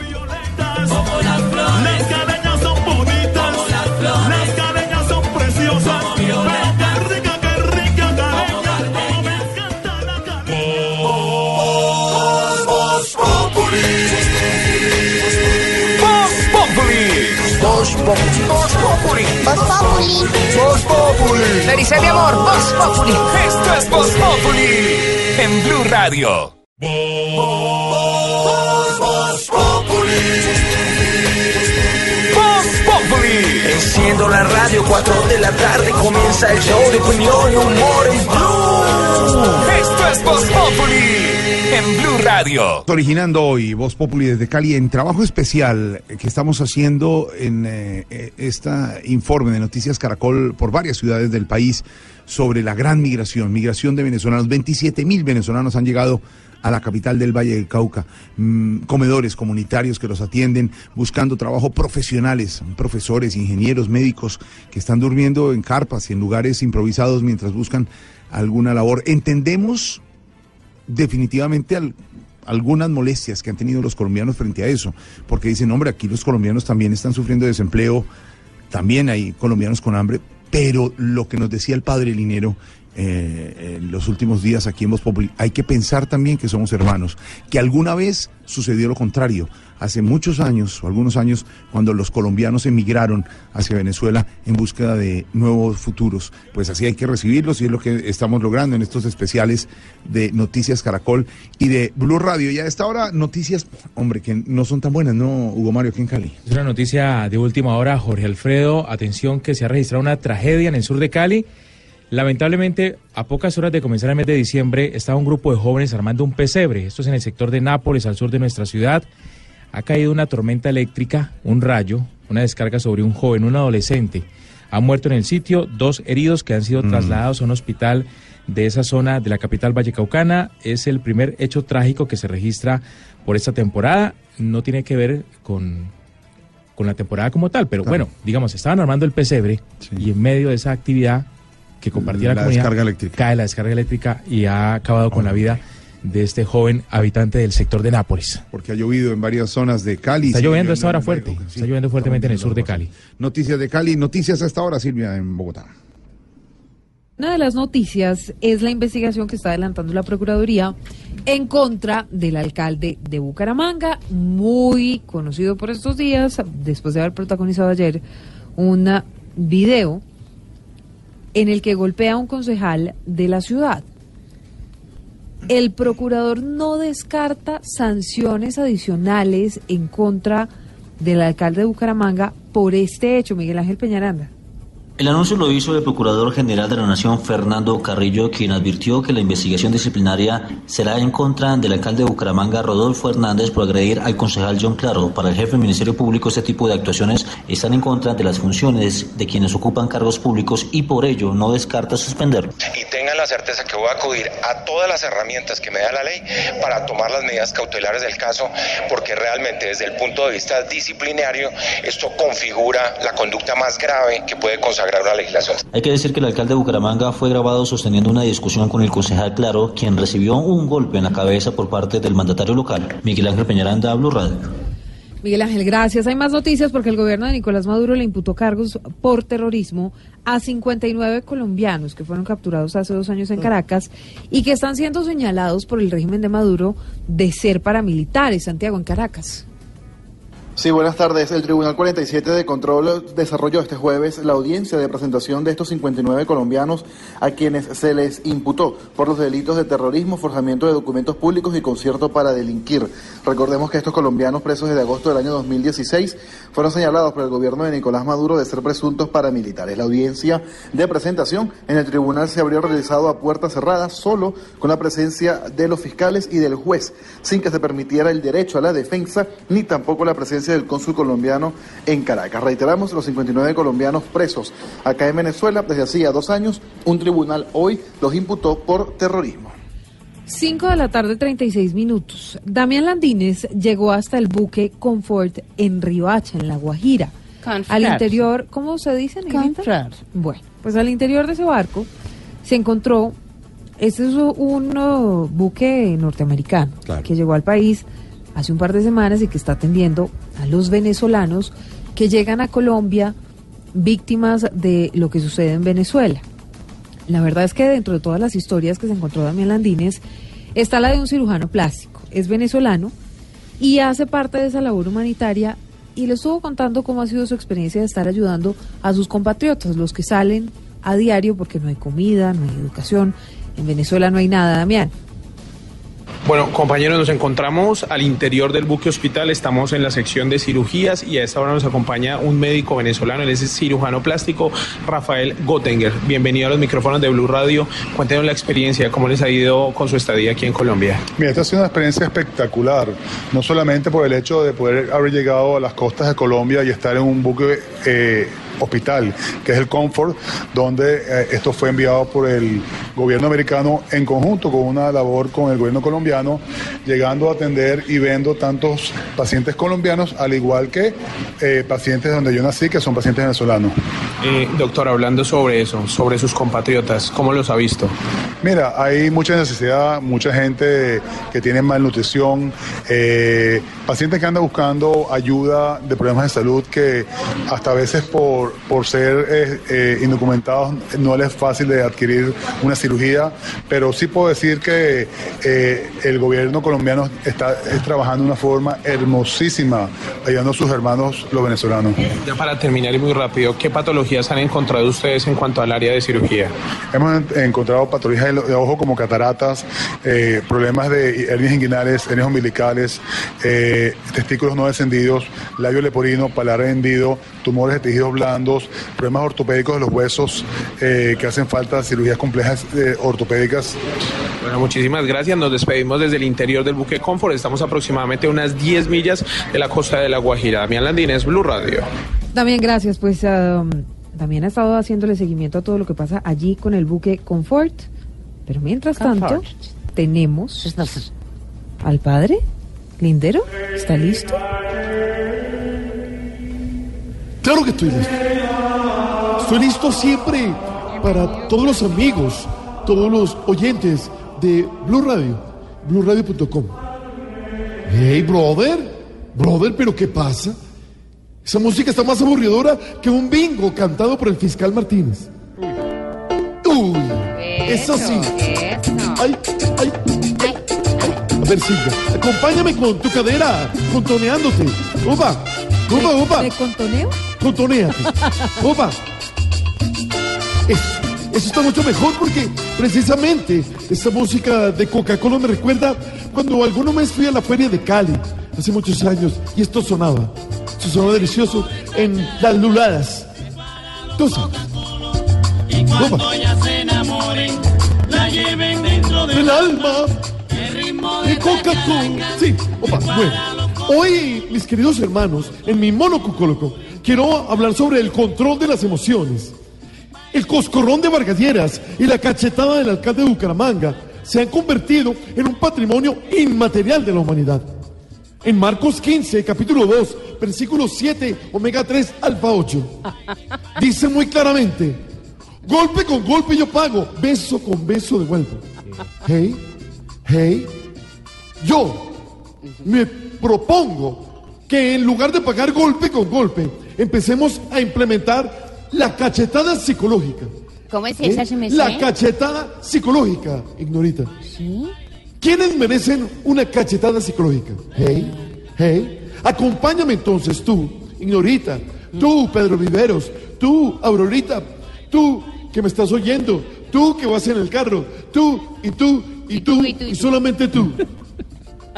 El salmo responsorial va a decir esta tarde: ¿Cuál? cachetada.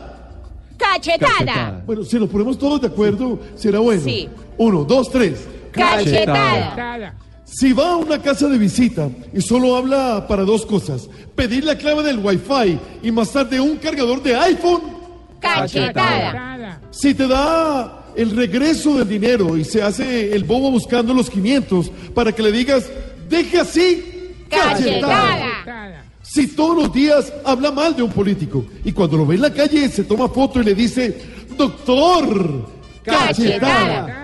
Si sabe que no va a ir a donde uno lo invitó, pero te dice, dale, yo te aviso. Cachetada. Y por último, si acaba de salir de un procedimiento médico y lo único que se le ocurre es preguntarle al doctor que se puede tomar en diciembre. Cachetada. Tú sabes.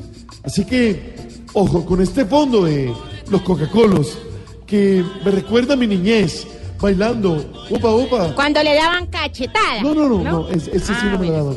Mira, mira, mi- mira cómo suena de rico, mira. Upa, Eso. upa, upa. Cuando ya se enamoren, Ella se enamoró. la lleven Dentro del alma, bailen, bailen, Coca-Cola, bailen. Bueno, si no te gusta la Coca-Cola, pues no lo bailes.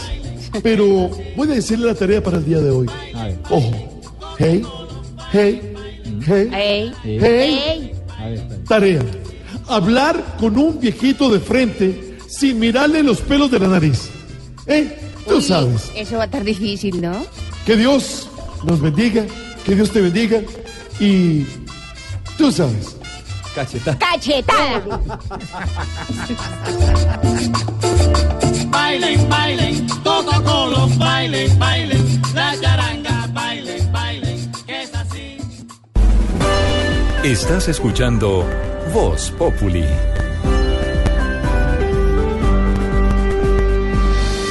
Noticias a esta hora.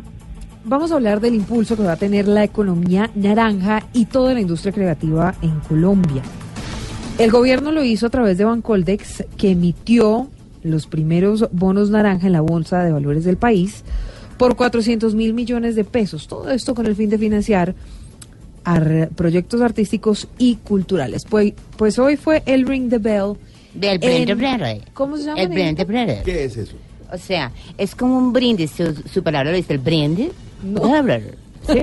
El, el brindis se devuelve. No, señora. ¿Sí? Hoy fue el Ring the Bell en la Bolsa de Valores de Colombia y allí estuvo María Camila Corre. El villancico, jingle bell. No, También. sin ni idea de nada. María Camila. Este es el sonido de la campana que oprimió el presidente Iván Duque y los presidentes de la Bolsa de Valores de Colombia y del Banco de Desarrollo. Conmemoraron la primera emisión de bonos naranja en el mercado mundial. Bancoldex puso 400 mil millones de pesos en esta primera subasta y cientos de inversionistas demandaron más del doble. El presidente Duque celebró este hecho. Es la primera vez en el mundo que se emite un bono para financiar el emprendimiento creativo. Se está haciendo a través de un creador de valor. Estos recursos financiarán proyectos de industrias culturales y de arte.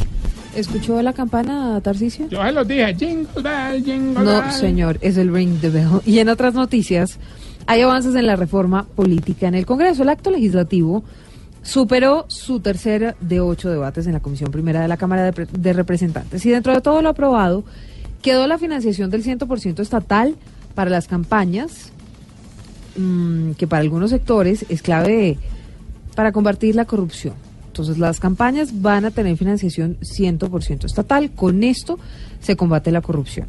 Y, hay- y la sorpresa estuvo por cuenta de que las listas van a tener una conformación de 50% mujeres y 50% de hombres. Qué bueno.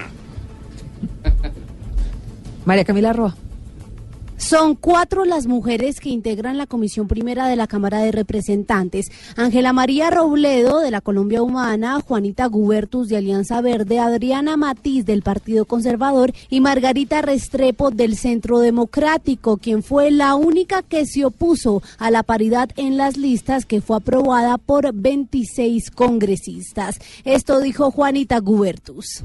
Por eso hoy hemos logrado lista cerrada para reducir los costos de las campañas, para luchar contra la corrupción, pero estructuradas de manera democrática a través de consultas previas, de convenciones internas, de distintos mecanismos como pueden ser las encuestas de los partidos, pero con una garantía, hombres y mujeres en paridad y alternancia en esa lista.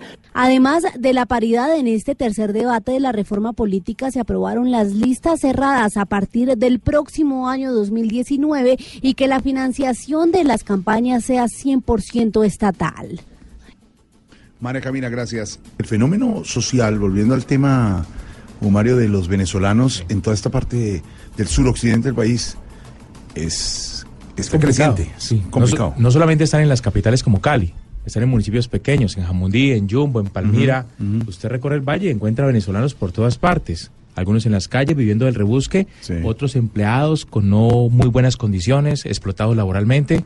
60 mil aproximadamente es, es lo que dice eh, eh, la gobernación del Valle eh, habría en, en- el departamento. y 27 mil en Cali. Historias que descubrimos hoy con nuestros corresponsales, con, con Eduardo, con Alejandra, por ejemplo, de una pareja, una venezolana con un colombiano, de una mamá venezolana que ve un niño caleño, colombiano abandonado en las calles y lo está adoptando.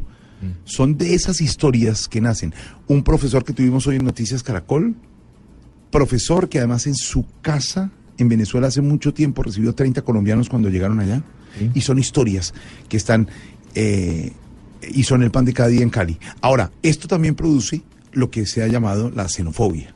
Hay cierto rechazo en población, y nos lo contaban los venezolanos, porque los colombianos dicen, miércoles le están ayudando a los venezolanos, comuni- eh, comunitarios, lugares donde vivir, albergues, y las personas y los colombianos que no tienen, los colombianos que no tienen empleo, los que no tienen con qué comer, ¿qué pasa? Entonces, las administraciones, la iglesia también tiene que buscar ese equilibrio. Xenofobia, Padre Linero, que nos hace reflexionar en que hay que ser hermanos y solidarios en momentos de crisis. Padre Linero.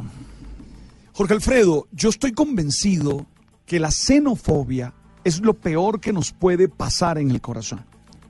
Primero porque las fronteras son una invención nuestra. Las fronteras definitivamente no responden a lo que culturalmente somos. Yo muchas veces, cuando me he encontrado en una región o en un país del Caribe distinto a Colombia, me he sentido muy identificado. Y que seamos de países distintos no hace realmente que seamos diferentes. Eso es lo primero. Lo segundo, todos en algún momento de la vida podemos estar en el extranjero, podemos vivir en el extranjero. porque nosotros no tenemos compradas las seguridades, porque nosotros no tenemos la certeza del futuro.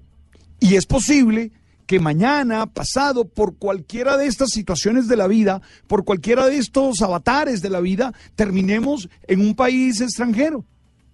Y tercero, porque al fin y al cabo tenemos la misma dignidad.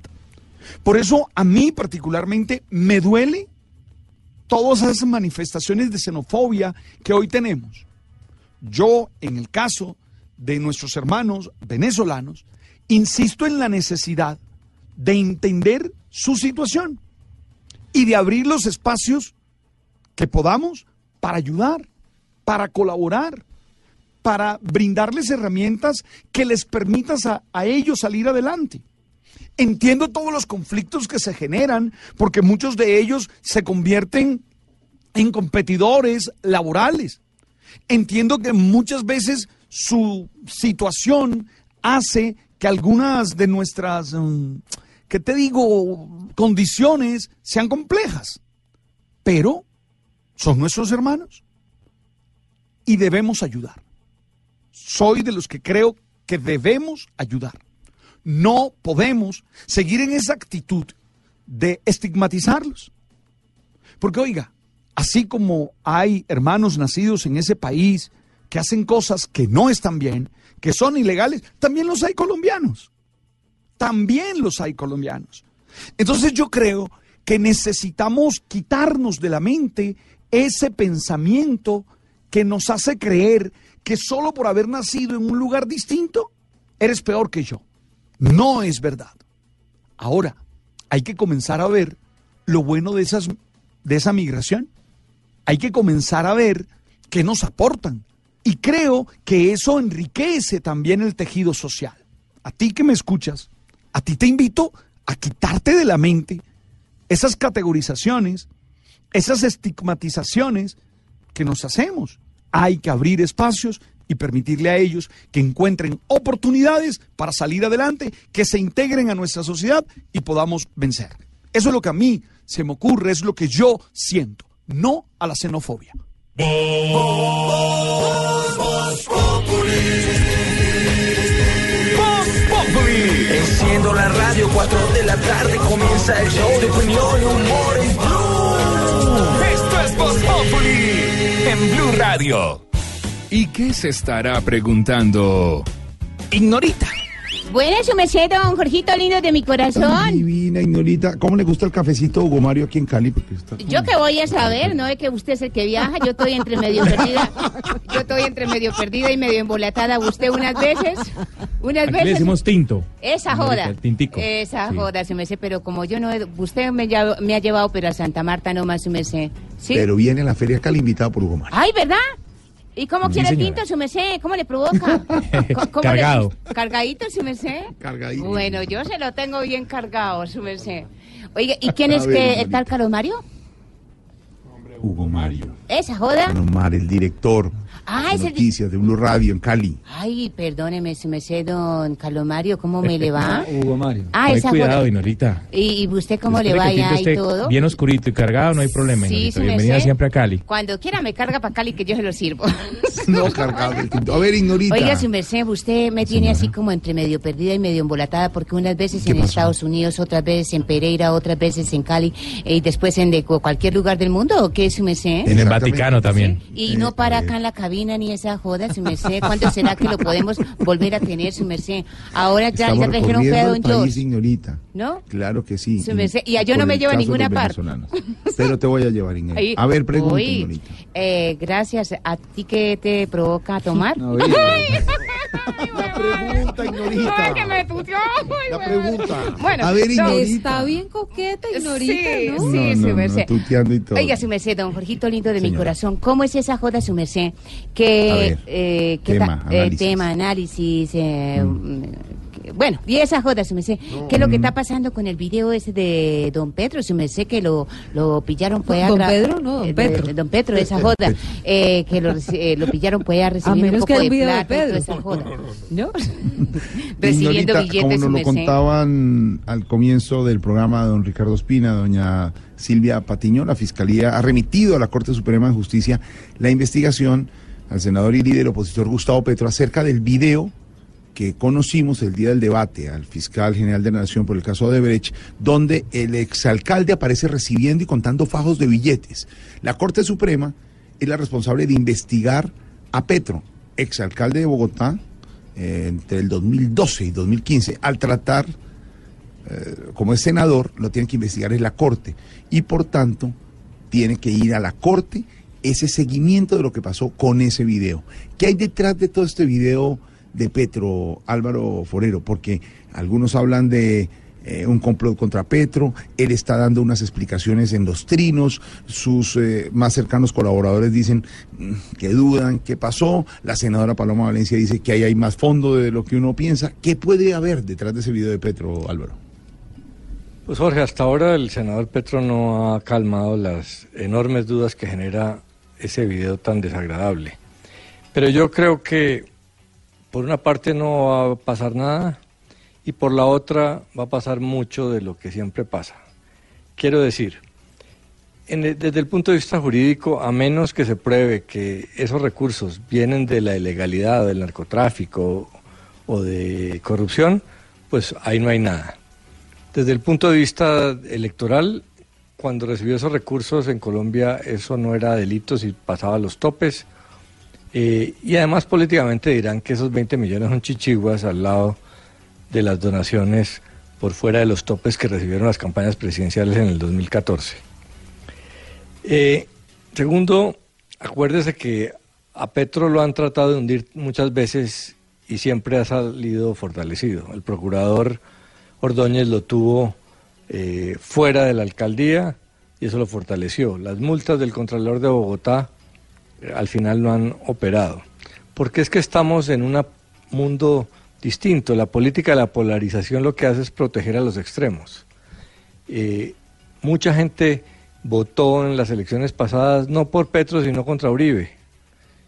Y no por Duque, sino contra Petro. Entonces, eh, hay una especie de cinismo en la sociedad eh, que termina protegiendo a los candidatos. Eh, si usted le critica a los uribistas que el expresidente Álvaro Uribe tenga ciento y tantas investigaciones en la Corte y en el Congreso, le contestan que es persecución. Lo mismo pasa ahora.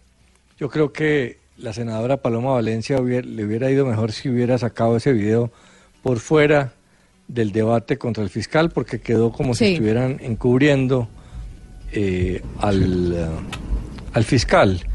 Eh, entonces se vuelve una situación política terrible. Pero por la otra pasa mucho, porque aunque creemos que habíamos tocado fondo en el tema de desconfianza, no habíamos tocado fondo. Petro, gústele a la gente o no, representaba una lucha contra la corrupción de los partidos tradicionales. Muchos de los 8 millones de votos que recibió fue contra eh, los mismos, contra el apoyo de los partidos, al uribismo, eh, al statu quo. Y si Petro también queda en las mismas, no sabemos, puede defenderse y salir adelante, pero hasta ahora pues ha generado mucha desilusión en los que le apostaban a su honestidad, eh, pues terrible. Entonces pierdes el país eh, porque se va quedando sin figuras. Afortunadamente quedan algunas. Está Claudia López, está Sergio Fajardo, que siguen representando eh, la lucha contra la corrupción y la gente sigue creyendo en ellos, pero pues fíjese, ni siquiera los dedos de la mano dan para contar el número de políticos que generan confianza en el tema central de la vida del país, que la, es la lucha contra la corrupción. Entonces, pues Petro, repito, no está terminado, de pronto se defiende mejor, y aunque no se defienda la, la polarización lo va a proteger, pero el país queda desolado de ver que no se puede creer en nadie. Y, sí, se me sé. ¿Y si don Alvarito lo sí, dice? no, no, Ah, más adelante, no, no, sí, no. muy bien, su merced. Don Alvarito, ¿será que me puede repetir un No, no, no, momentico? no, no, no, no, no, no, no, que sí es que ignorita, no sabe qué, tenemos el eco. eco, sí, estas noticias son las que hacen eco. Hoy Gustavo como el santo en el azufre. Sufre, sufre. Porque ha sido cual trago no es tan pillado. Pillado, pillado. Este lío que Paloma le descubre. Cubre. Y hoy le busca cualquier amigo colado. Lado, lado. Hoy los mismos que su rectitud admiran. Miran, miran. Como el tipo el dinero si recoge. Coge, coge. Un amigo el dinero que retira. Tira. Y su cuota ante el petro que indispone. Pone, pone. Ojalá que la gente que él recrea. Crea, crea. Lo que él dice que realmente sí lo anulo. Nulo, nulo. Todos quieren que ese Petro que desea sea más sincero y no se vea si especulo eso mismo. No, no, no, no, hombre, decía culo, hermano. No. No, señor.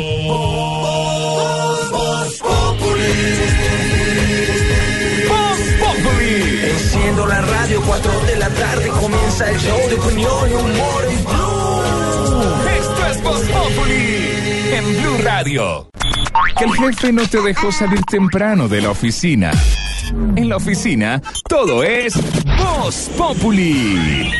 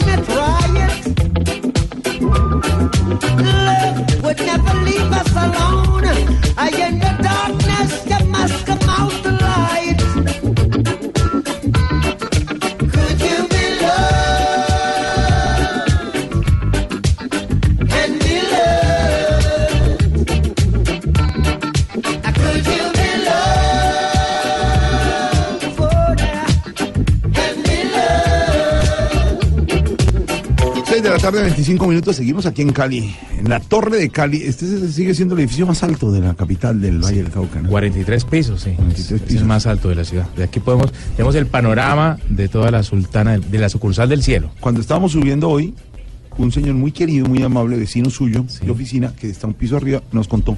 Aquí me cogió un temblor un día. Le dije, no nos tiene que contar la crónica. Aquí nos ha, nos ha tocado varias veces. Por eso, pero estoy en un ascensor, encerrado, en el- subiendo al piso con el, el señor a contarle que le cogió un temblor en el...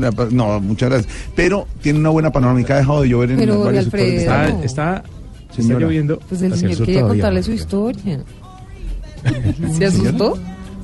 No, pues, por favor. Estoy subiendo un ascensor encerrado y le dice, este ascensor a veces se ha quedado detenido y un día me cogió un temblor. Le dije, no nos cuente la crónica, señor, mil gracias. Espere, yo me bajo.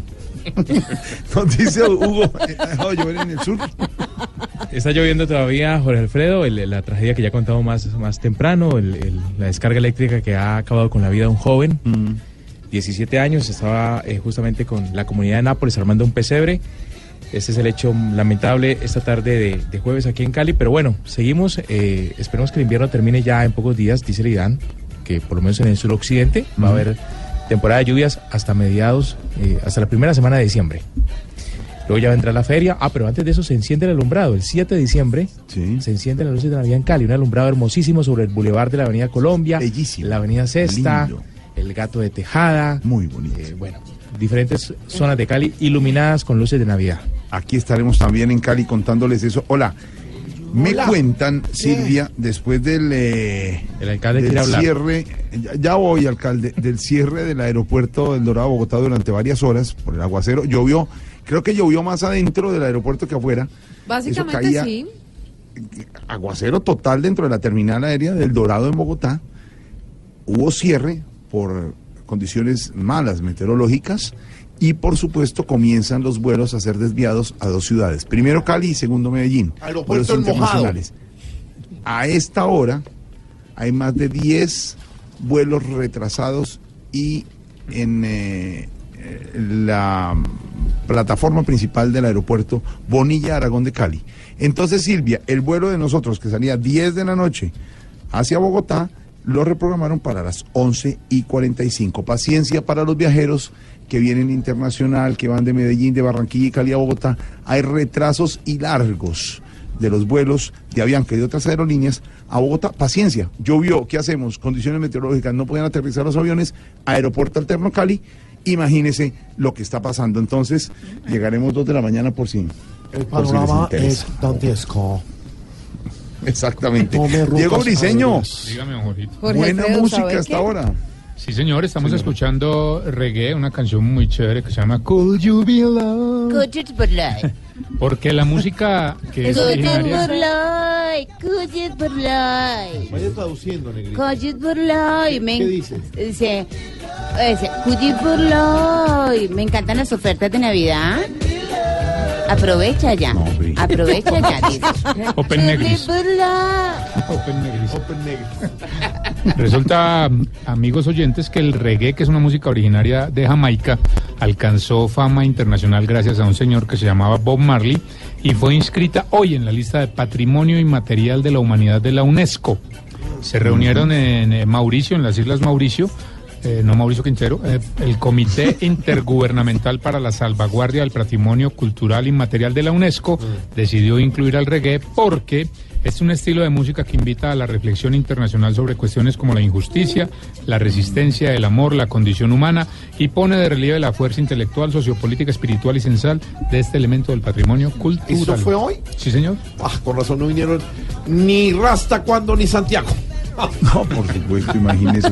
Hola, me gustaría saber, me gustaría saber qué opina Aurorita de esa noticia, porque es una música muy bonita que hoy ya es patrimonio de la humanidad, Aurorita, esta música. Gracias, don Jorge, por permitirme expresar libremente el hecho de que esta música del reggaetón sea declarada matrimonio y materia. Esa No, cosa es de la reggaetón, no es. Pero no es reggaetón. Reggae, ¿No? reggae. Ah, la de marihuaneros. No. No es de marico, no señora. Hoy seguimos en Cali. Hashtag de Cali me gusta. Señor Tarcisio, que maneja hoy el hashtag impresionante. Irresponsablemente. Y responsablemente. No, no, no, no, Georgie, Georgie, Georgie, Georgie, tratémonos pasito, hermano, de verdad, de verdad. A mí de Cali me gusta, hermano, uno sentarse en las canchas panamericanas a tomar choladito, viendo el atardecer, viendo esas hermosuras que pasan caminando, ¡ah! Comiendo chontaduro, ¡ah! ¡Qué delicia! ¿Qué le, qué le me- pasa? no, que me dice, me dice, me dice, me dice. Pero, ¿De verdad? ¿Qué le pasó? Vea, dice Richie Bastidas, "Mm, de Cali me gusta el paseo de olla para el río Pance, la mechita y el sí. cholao. ¿Cuánto lo extraño? ¿Oís? Bueno, dice también eh, mi querido amigo Julián Escobar, de Cali me gusta su riqueza gastronómica, el chontaduro, pan de bono, cholao, champú, sancocho de gallina, manjar blanco, cortado, gelatina blanca y negra, llevando, llevando. Juan Manuel Betancourt, se- eh, de Cali me gusta sentarme a disfrutar de un pan con Coca-Cola en el bulevar. Vos ver, ¿oís? Diga pam, diga pam. eh, Diga. uh, pam. Pam, pam, hermano. Y Jorge Eduardo Balanta, lo que me gusta de Cali, el clima, los vientos que vienen de los farallones, la salsa, los cholados, las mujeres, la feria de Cali. Claro que sí. Nos escriben todos. Ah, qué delicia, Los oigo esta tarde. Nos escribe desde Cali Pacho Untaduro. Hombre, no, hombre, súbale, súbale. Oh no. We've got to mind our own, so go to hell if what you're thinking, yes, now try it. Love would never leave us alone. I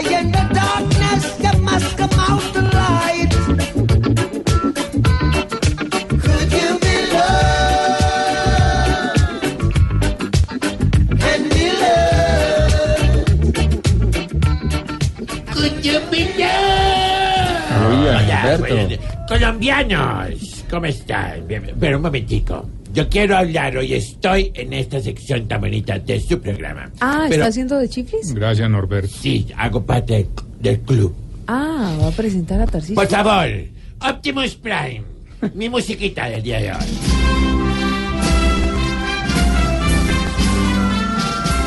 Ay, me encanta ese. ¡Wow! mm. Colombianos, bienvenidos a la intervención de nuestro máximo jefe, Tarcisio Maya, y la presentación de su hogar geriátrico, Mis Últimos Pasos. Un hogar donde tenemos viejitos como los alcaldes más soberanos del país. Tenemos viejitos que no hacen mucho como el de Bogotá. Otros que saludan todo el tiempo como el de Medellín. Y otros muy educados como el de Bucaramanga.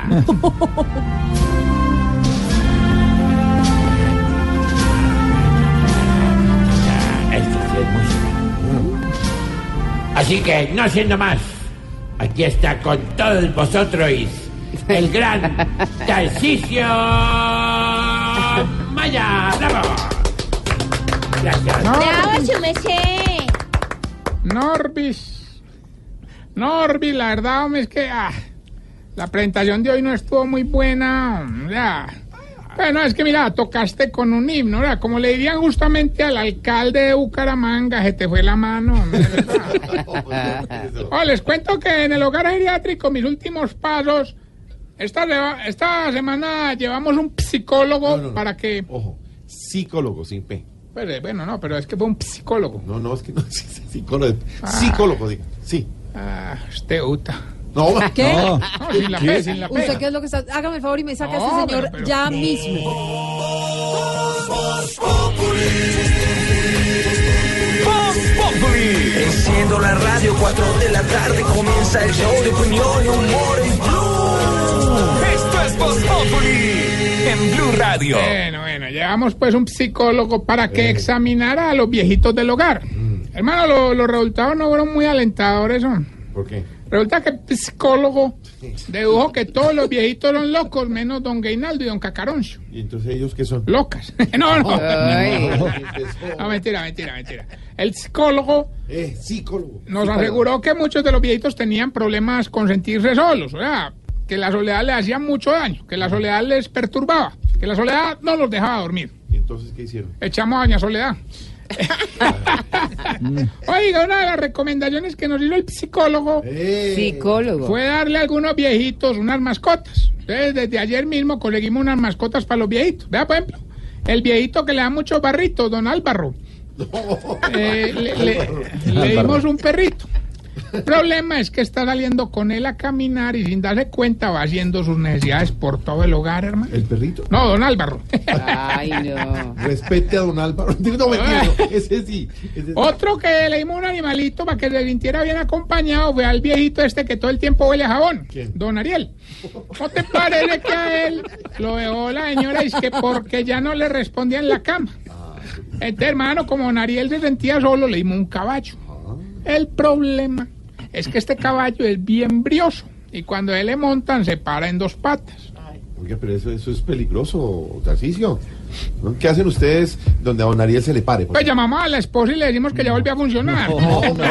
A ver, pero es que Camilo, usted de verdad cae en las pendejadas que dice. Oiga, la que sí le tocó una mascota muy fea, fue doña Grillido. Ah, ¿No te parece que le dio por escoger disque un sapo? No, pues que en lo que pudimos ver esta mañana lo está cuidando mucho, lo, lo está alimentando, incluso le, le puso moñitos. Ay, qué bueno, o sea, tienen sapo bonito. Sí, aunque un poquito arrugadito, No, pues. pero, pero- hágame Ah, favor, sí de va, verdad, se va. váyase ya mismo. No, pero... Estás en el trancón. Y en el trancón, todo es. Voz Populi en Blue Radio. Ah, no, usted sí está muy aburrilante, Usted es muy usted, de grosero. verdad. Todo el doble sentido. Hola, estamos a menos de 36 horas de diciembre, hombre, ustedes en esa aptitud. 36 horas. ¿Por qué 36 En 24 que faltan de mañana, más el resto que faltan de hoy, 36 falta un horas mes, menos de diciembre, hermano. ¿Usted está como Macías haciendo cuentas? No, De- pero digo, verdad, verdad, pongámosle ánimo a esto. Venga, que le un voladorcito ahí. No, no, no. Prohibida la pólvora, señor. Los compré, los compré azules de blue. Yo le quiero. Tarcisio, yo le quiero pedir un favor. Claro, el sábado para- es primero de diciembre. El primero de diciembre aumenta el número de personas quemadas con pólvora. Ya, ay, no. Hágame el favor y les dice a las personas que no usen pólvora. Ah, no, no, no, es verdad. La gente no debe usar pólvora, hombre, ni tomar y manejar, de verdad. De verdad, no sean, bueno, no puedo decir vulgaridades, no sean bobos, hombre, que en la familia los están esperando. Disfruten. Yo por eso tengo a Triana tirando los voladores, para yo no quemarme. Es que de verdad. Los Usted no puede ¿a qué poner a? Triana Qué eso. los lo que tiene que hacer es meterse la mano al bolsillo y contratar expertos que lo van a hacer. Por- ah, bueno, Triana me dijo que él era experto en No, quemarlo. pero no, hay gente experta en eso. No, hay gente Por eso, experta este de es verdad. experto en quemarlo y en echar humo. El medio Bueno, ya. Yo le creo a la gente, hermano. Partimos del principio No, de la buena fe. pólvora. No, no, no. Pues, pues, pues. Vamos A ver, bien con señor, el test que le va a ayudar. Y espérate, digo que creo que llegaron las muchachas. ¿Cuáles muchachas? Ah, hola. Ay, tú, muchachas y todo. ¿Y para qué las muchachas? sabe a Mayuri, ¿quién vino ahí? No, Machiro, no. ¿Quién? Natalia, ¿quién más vino? Marcela. Marcela, ven, Marcela. Lucy, Lucy ahí está de primera. ¡Ay, mira, Francis! No, pero- pero ya, señor. Bueno, no, vamos bien con el test que le va a ayudar a identificarse usted. Se está poniendo vieja. Cuéntese cada cana que ya tiene en las cejas. Si sabe más o menos qué significan los sueños. Se está poniendo vieja. Cuéntese cada cana que ya tiene en las cejas. Si ya armó toda la Navidad en la casa. Se está poniendo vieja. Cuéntese cada cana que ya tiene en las cejas. Si no compra productos por internet porque le da miedo que le roben la plata. Se está poniendo vieja. Cuéntese cada cana que ya tiene en las cejas. Si cuando quedan de recogerla una hora, cinco minutos antes empieza a acosar porque nada que llegan. Se está poniendo vieja. Cuéntese cada cana que ya tiene en las cejas. Si cuando le toman una foto y queda fea, lo primero que dirá, no, es que usted no sabe tomar fotos. Se está poniendo vieja. Cuéntese cada cana que ya tiene en las cejas. Si cuando va a un centro comercial llega, compra un helado, se lo camina todo y se devuelve para la casa. Se está poniendo vieja. Cuéntese cada cana que ya tiene en las cejas. Y si cuando hace el amor siempre le pierden las tangas. Se está poniendo vieja. Cuéntese cada cana que ya tiene en las cejas. No, señor, no. Ah. Lo que pasa es que mi risa la contrataron de extra. Explicación dada. No, pero a mí me contrataron para reírme en este no momento. pedida. Acusación manifiesta. Bueno, y mien- mientras, mientras Petro guardando billete llega a la línea, les cuento que otra a la que le dimos mascota fue a doña Fufani. Claro que ella sí escogió una mascota, lo más de normalita, hombre, escogió una ardilla. Normal. Ahí el problema es que no ve un palo y se le quiere subir de un hermano. Claro, las ardillas. No, no, no, doña Fufani. Ah, hombre. Ya está Gilbertico en la línea. ¡Aló, Gilbert! Tarcisio, Ah. hombre, agárrese donde pueda que hoy vengo más peligroso que un peligroso. Esa es la actitud. Eh, María, vengo derecho a ganar. Hoy te vamos a entregar una casa en el norte de Bogotá, evaluada en 600 millones de pesos. Qué bueno me salir de este sur. Es muy fácil, solo tienes que darnos la estrofa de la canción. La única condición es que no me puede acosar porque se la entrego la otra semana. No, no, no, no importa, no importa. Entonces, por favor, ya sabe. Escuche pues. Hágale pues. Dime cuándo me la darás. Dime cuándo me la darás. Gilbertico, por una casa en el norte de Bogotá que hizo la cañón, recuerde que no puede acosarme, hermano. Don Tarcisio, dime cuándo me la darás. Hombre, Gilberto, hermano, ya le dije que no me acose, hermano. Dime cuándo me la darás. Ah, Dime cuándo me la darás. Usted sí es tramposo, ¿no, Tarcisio? Dime cuándo me la darás. Ay, cuélguele, hombre, cuélguele de verdad. Dime cuándo me la darás. ¿Le cuelgan ustedes o lo cuelgo yo? No, no, no. Chao. Cuélguele. Recuerden nuestras redes sociales, arroba Tarcisio Maya, y esta bella pregunta. Don Camilo, A ver. ¿por qué ustedes los viejitos, cuando se quedan dormidos, siempre se levantan asustados, hombre?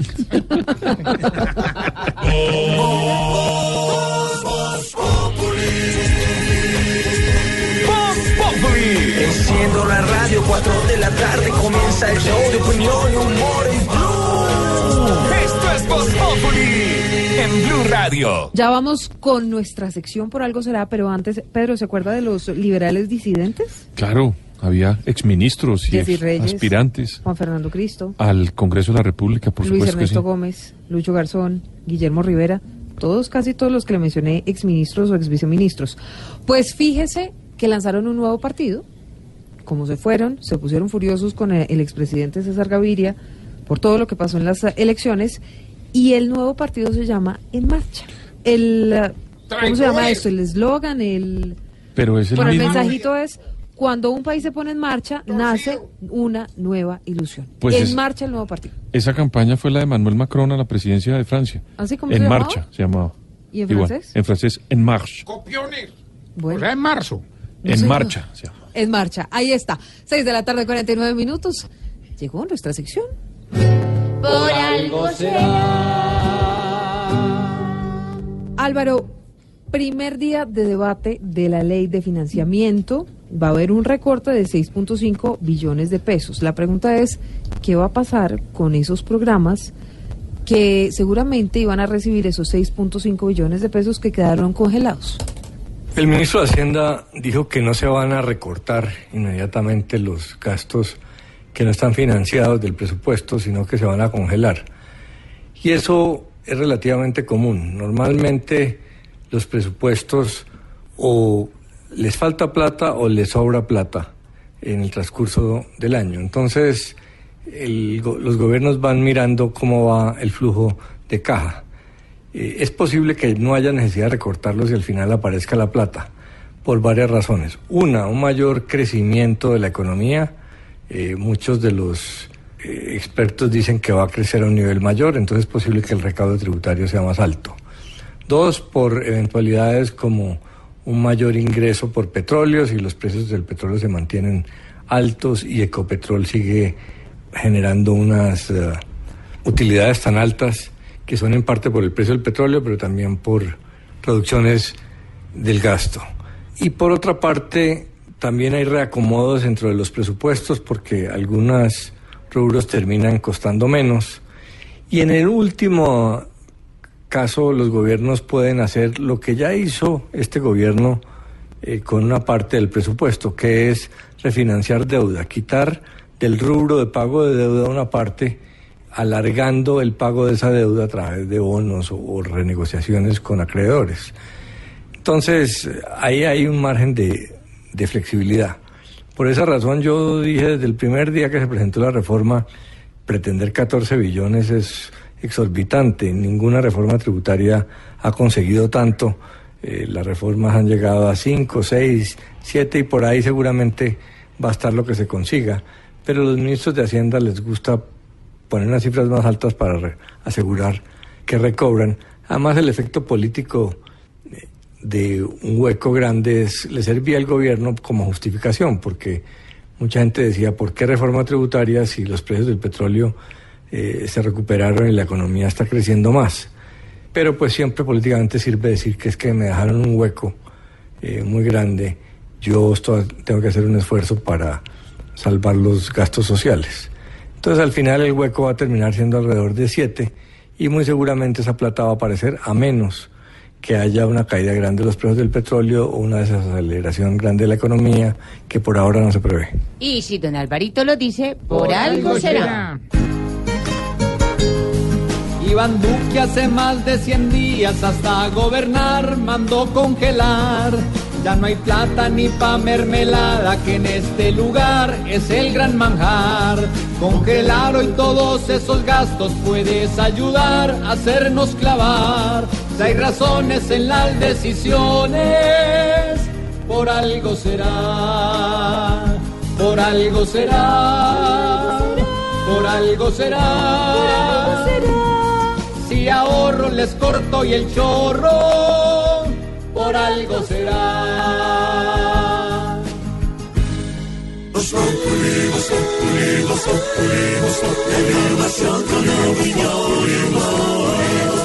Tenemos opinión, mucha imaginación. La noticia está acá y el mejor buen humor.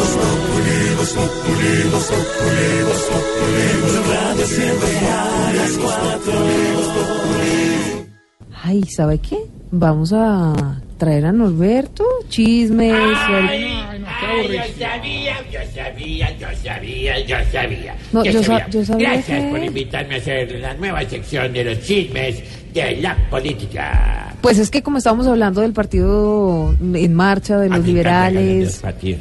o de los disidentes liberales, pero ¿sabe qué? Es que llama la atención que se copiaron, Norberto, de el nombre de la campaña de Manuel Macron a la presidencia de Francia. ¿Cómo se llama? En marcha. Le Marche. En marcha. En marche. En marche. En marche. Sí, así Sí. se llama la de Macron. Es que usted no sabe hablar. Y la de Cristo se ¿quién llama En marcha. ¿Ah? En marcha. ¿También se llama así? Sí, señor. Y unos copietas. Pues, ¿Y cómo se dice en francés? No déjeme. No sabe hablar francés. No, ¿Y sí, se pero va a saber hablar francés usted con esas creñas? Ay, todas Ay, pelucadas, ay. todas despeinadas. Tiene que pasar por mi peluquería. Hágase el Bangladesh. Hágase el Tabatier. Para que usted, por favor, ya, no tanto metido en celular, en, en- en- en esas, en las iPads, en las tablas. en- no, señora, hay, hay que quedarse de vez en cuando. Ah, bueno. Me hace el favor. Bueno, ¿ya terminó la regañada? Sí. Estábamos hablando ahora de chismes políticos Ay, y cosas, mi ¿no? sección de chismes con mi música. Ay, ponga mi música. Uy,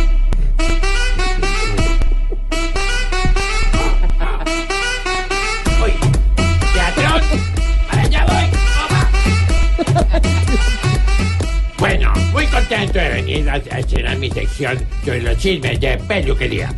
Eh,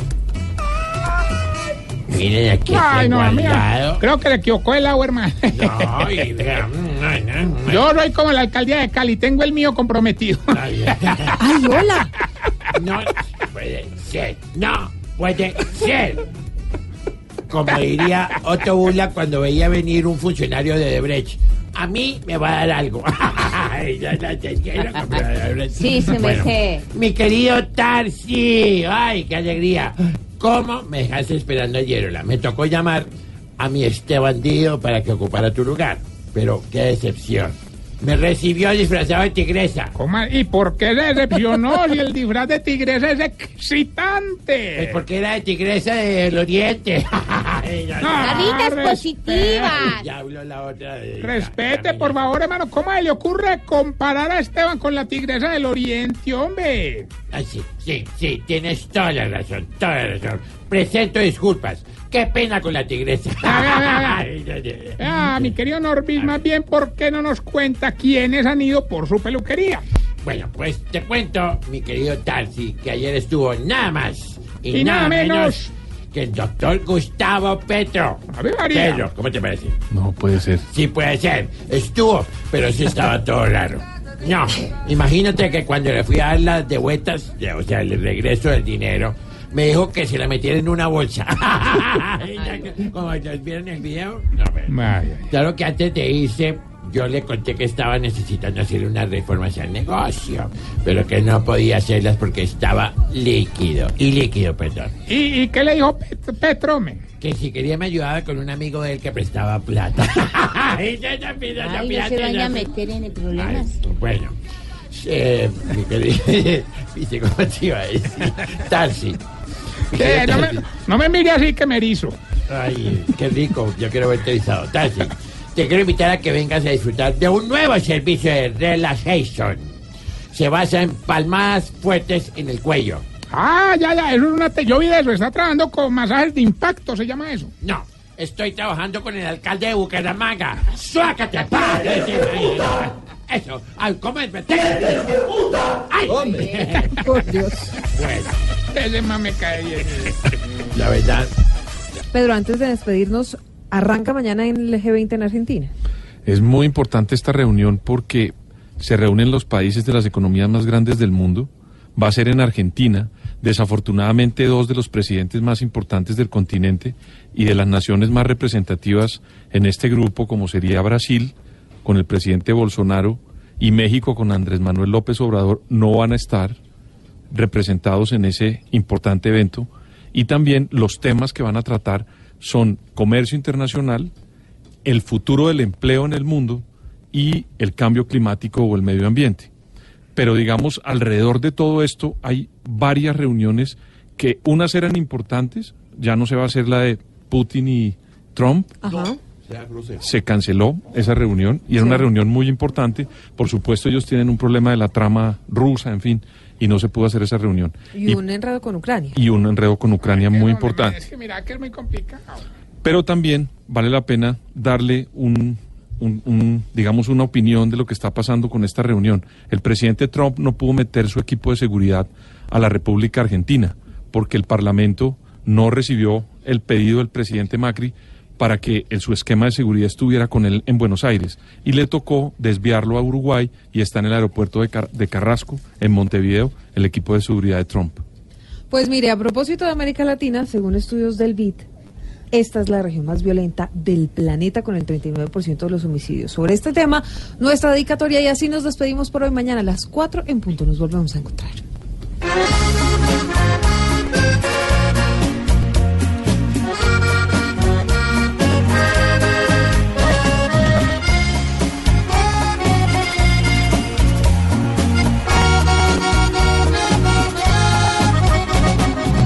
Triste que de este modo hoy estemos en la mira. Qué malo es hacernos fama de una región agresiva como aún hemos dado todo por vernos mejor, pero aún no se ha dado porque hay mucha corrupción. Hoy nuestros países todos sufren la violencia fría y enfrentar el desafío no es tan fácil todavía. Es común que otros lados nos vean tan mal aquí. Vamos un poco atados a la guerra y al sufrir. Hay que buscar la salida rápida en nuestra región. Si todos toman medidas, llegará la solución. Nos vemos el día de mañana, Claro que punto sí. de la tarde. Malú, chao. Claro, chao, mi Hasta George. mañana, Chao, señores. mi George.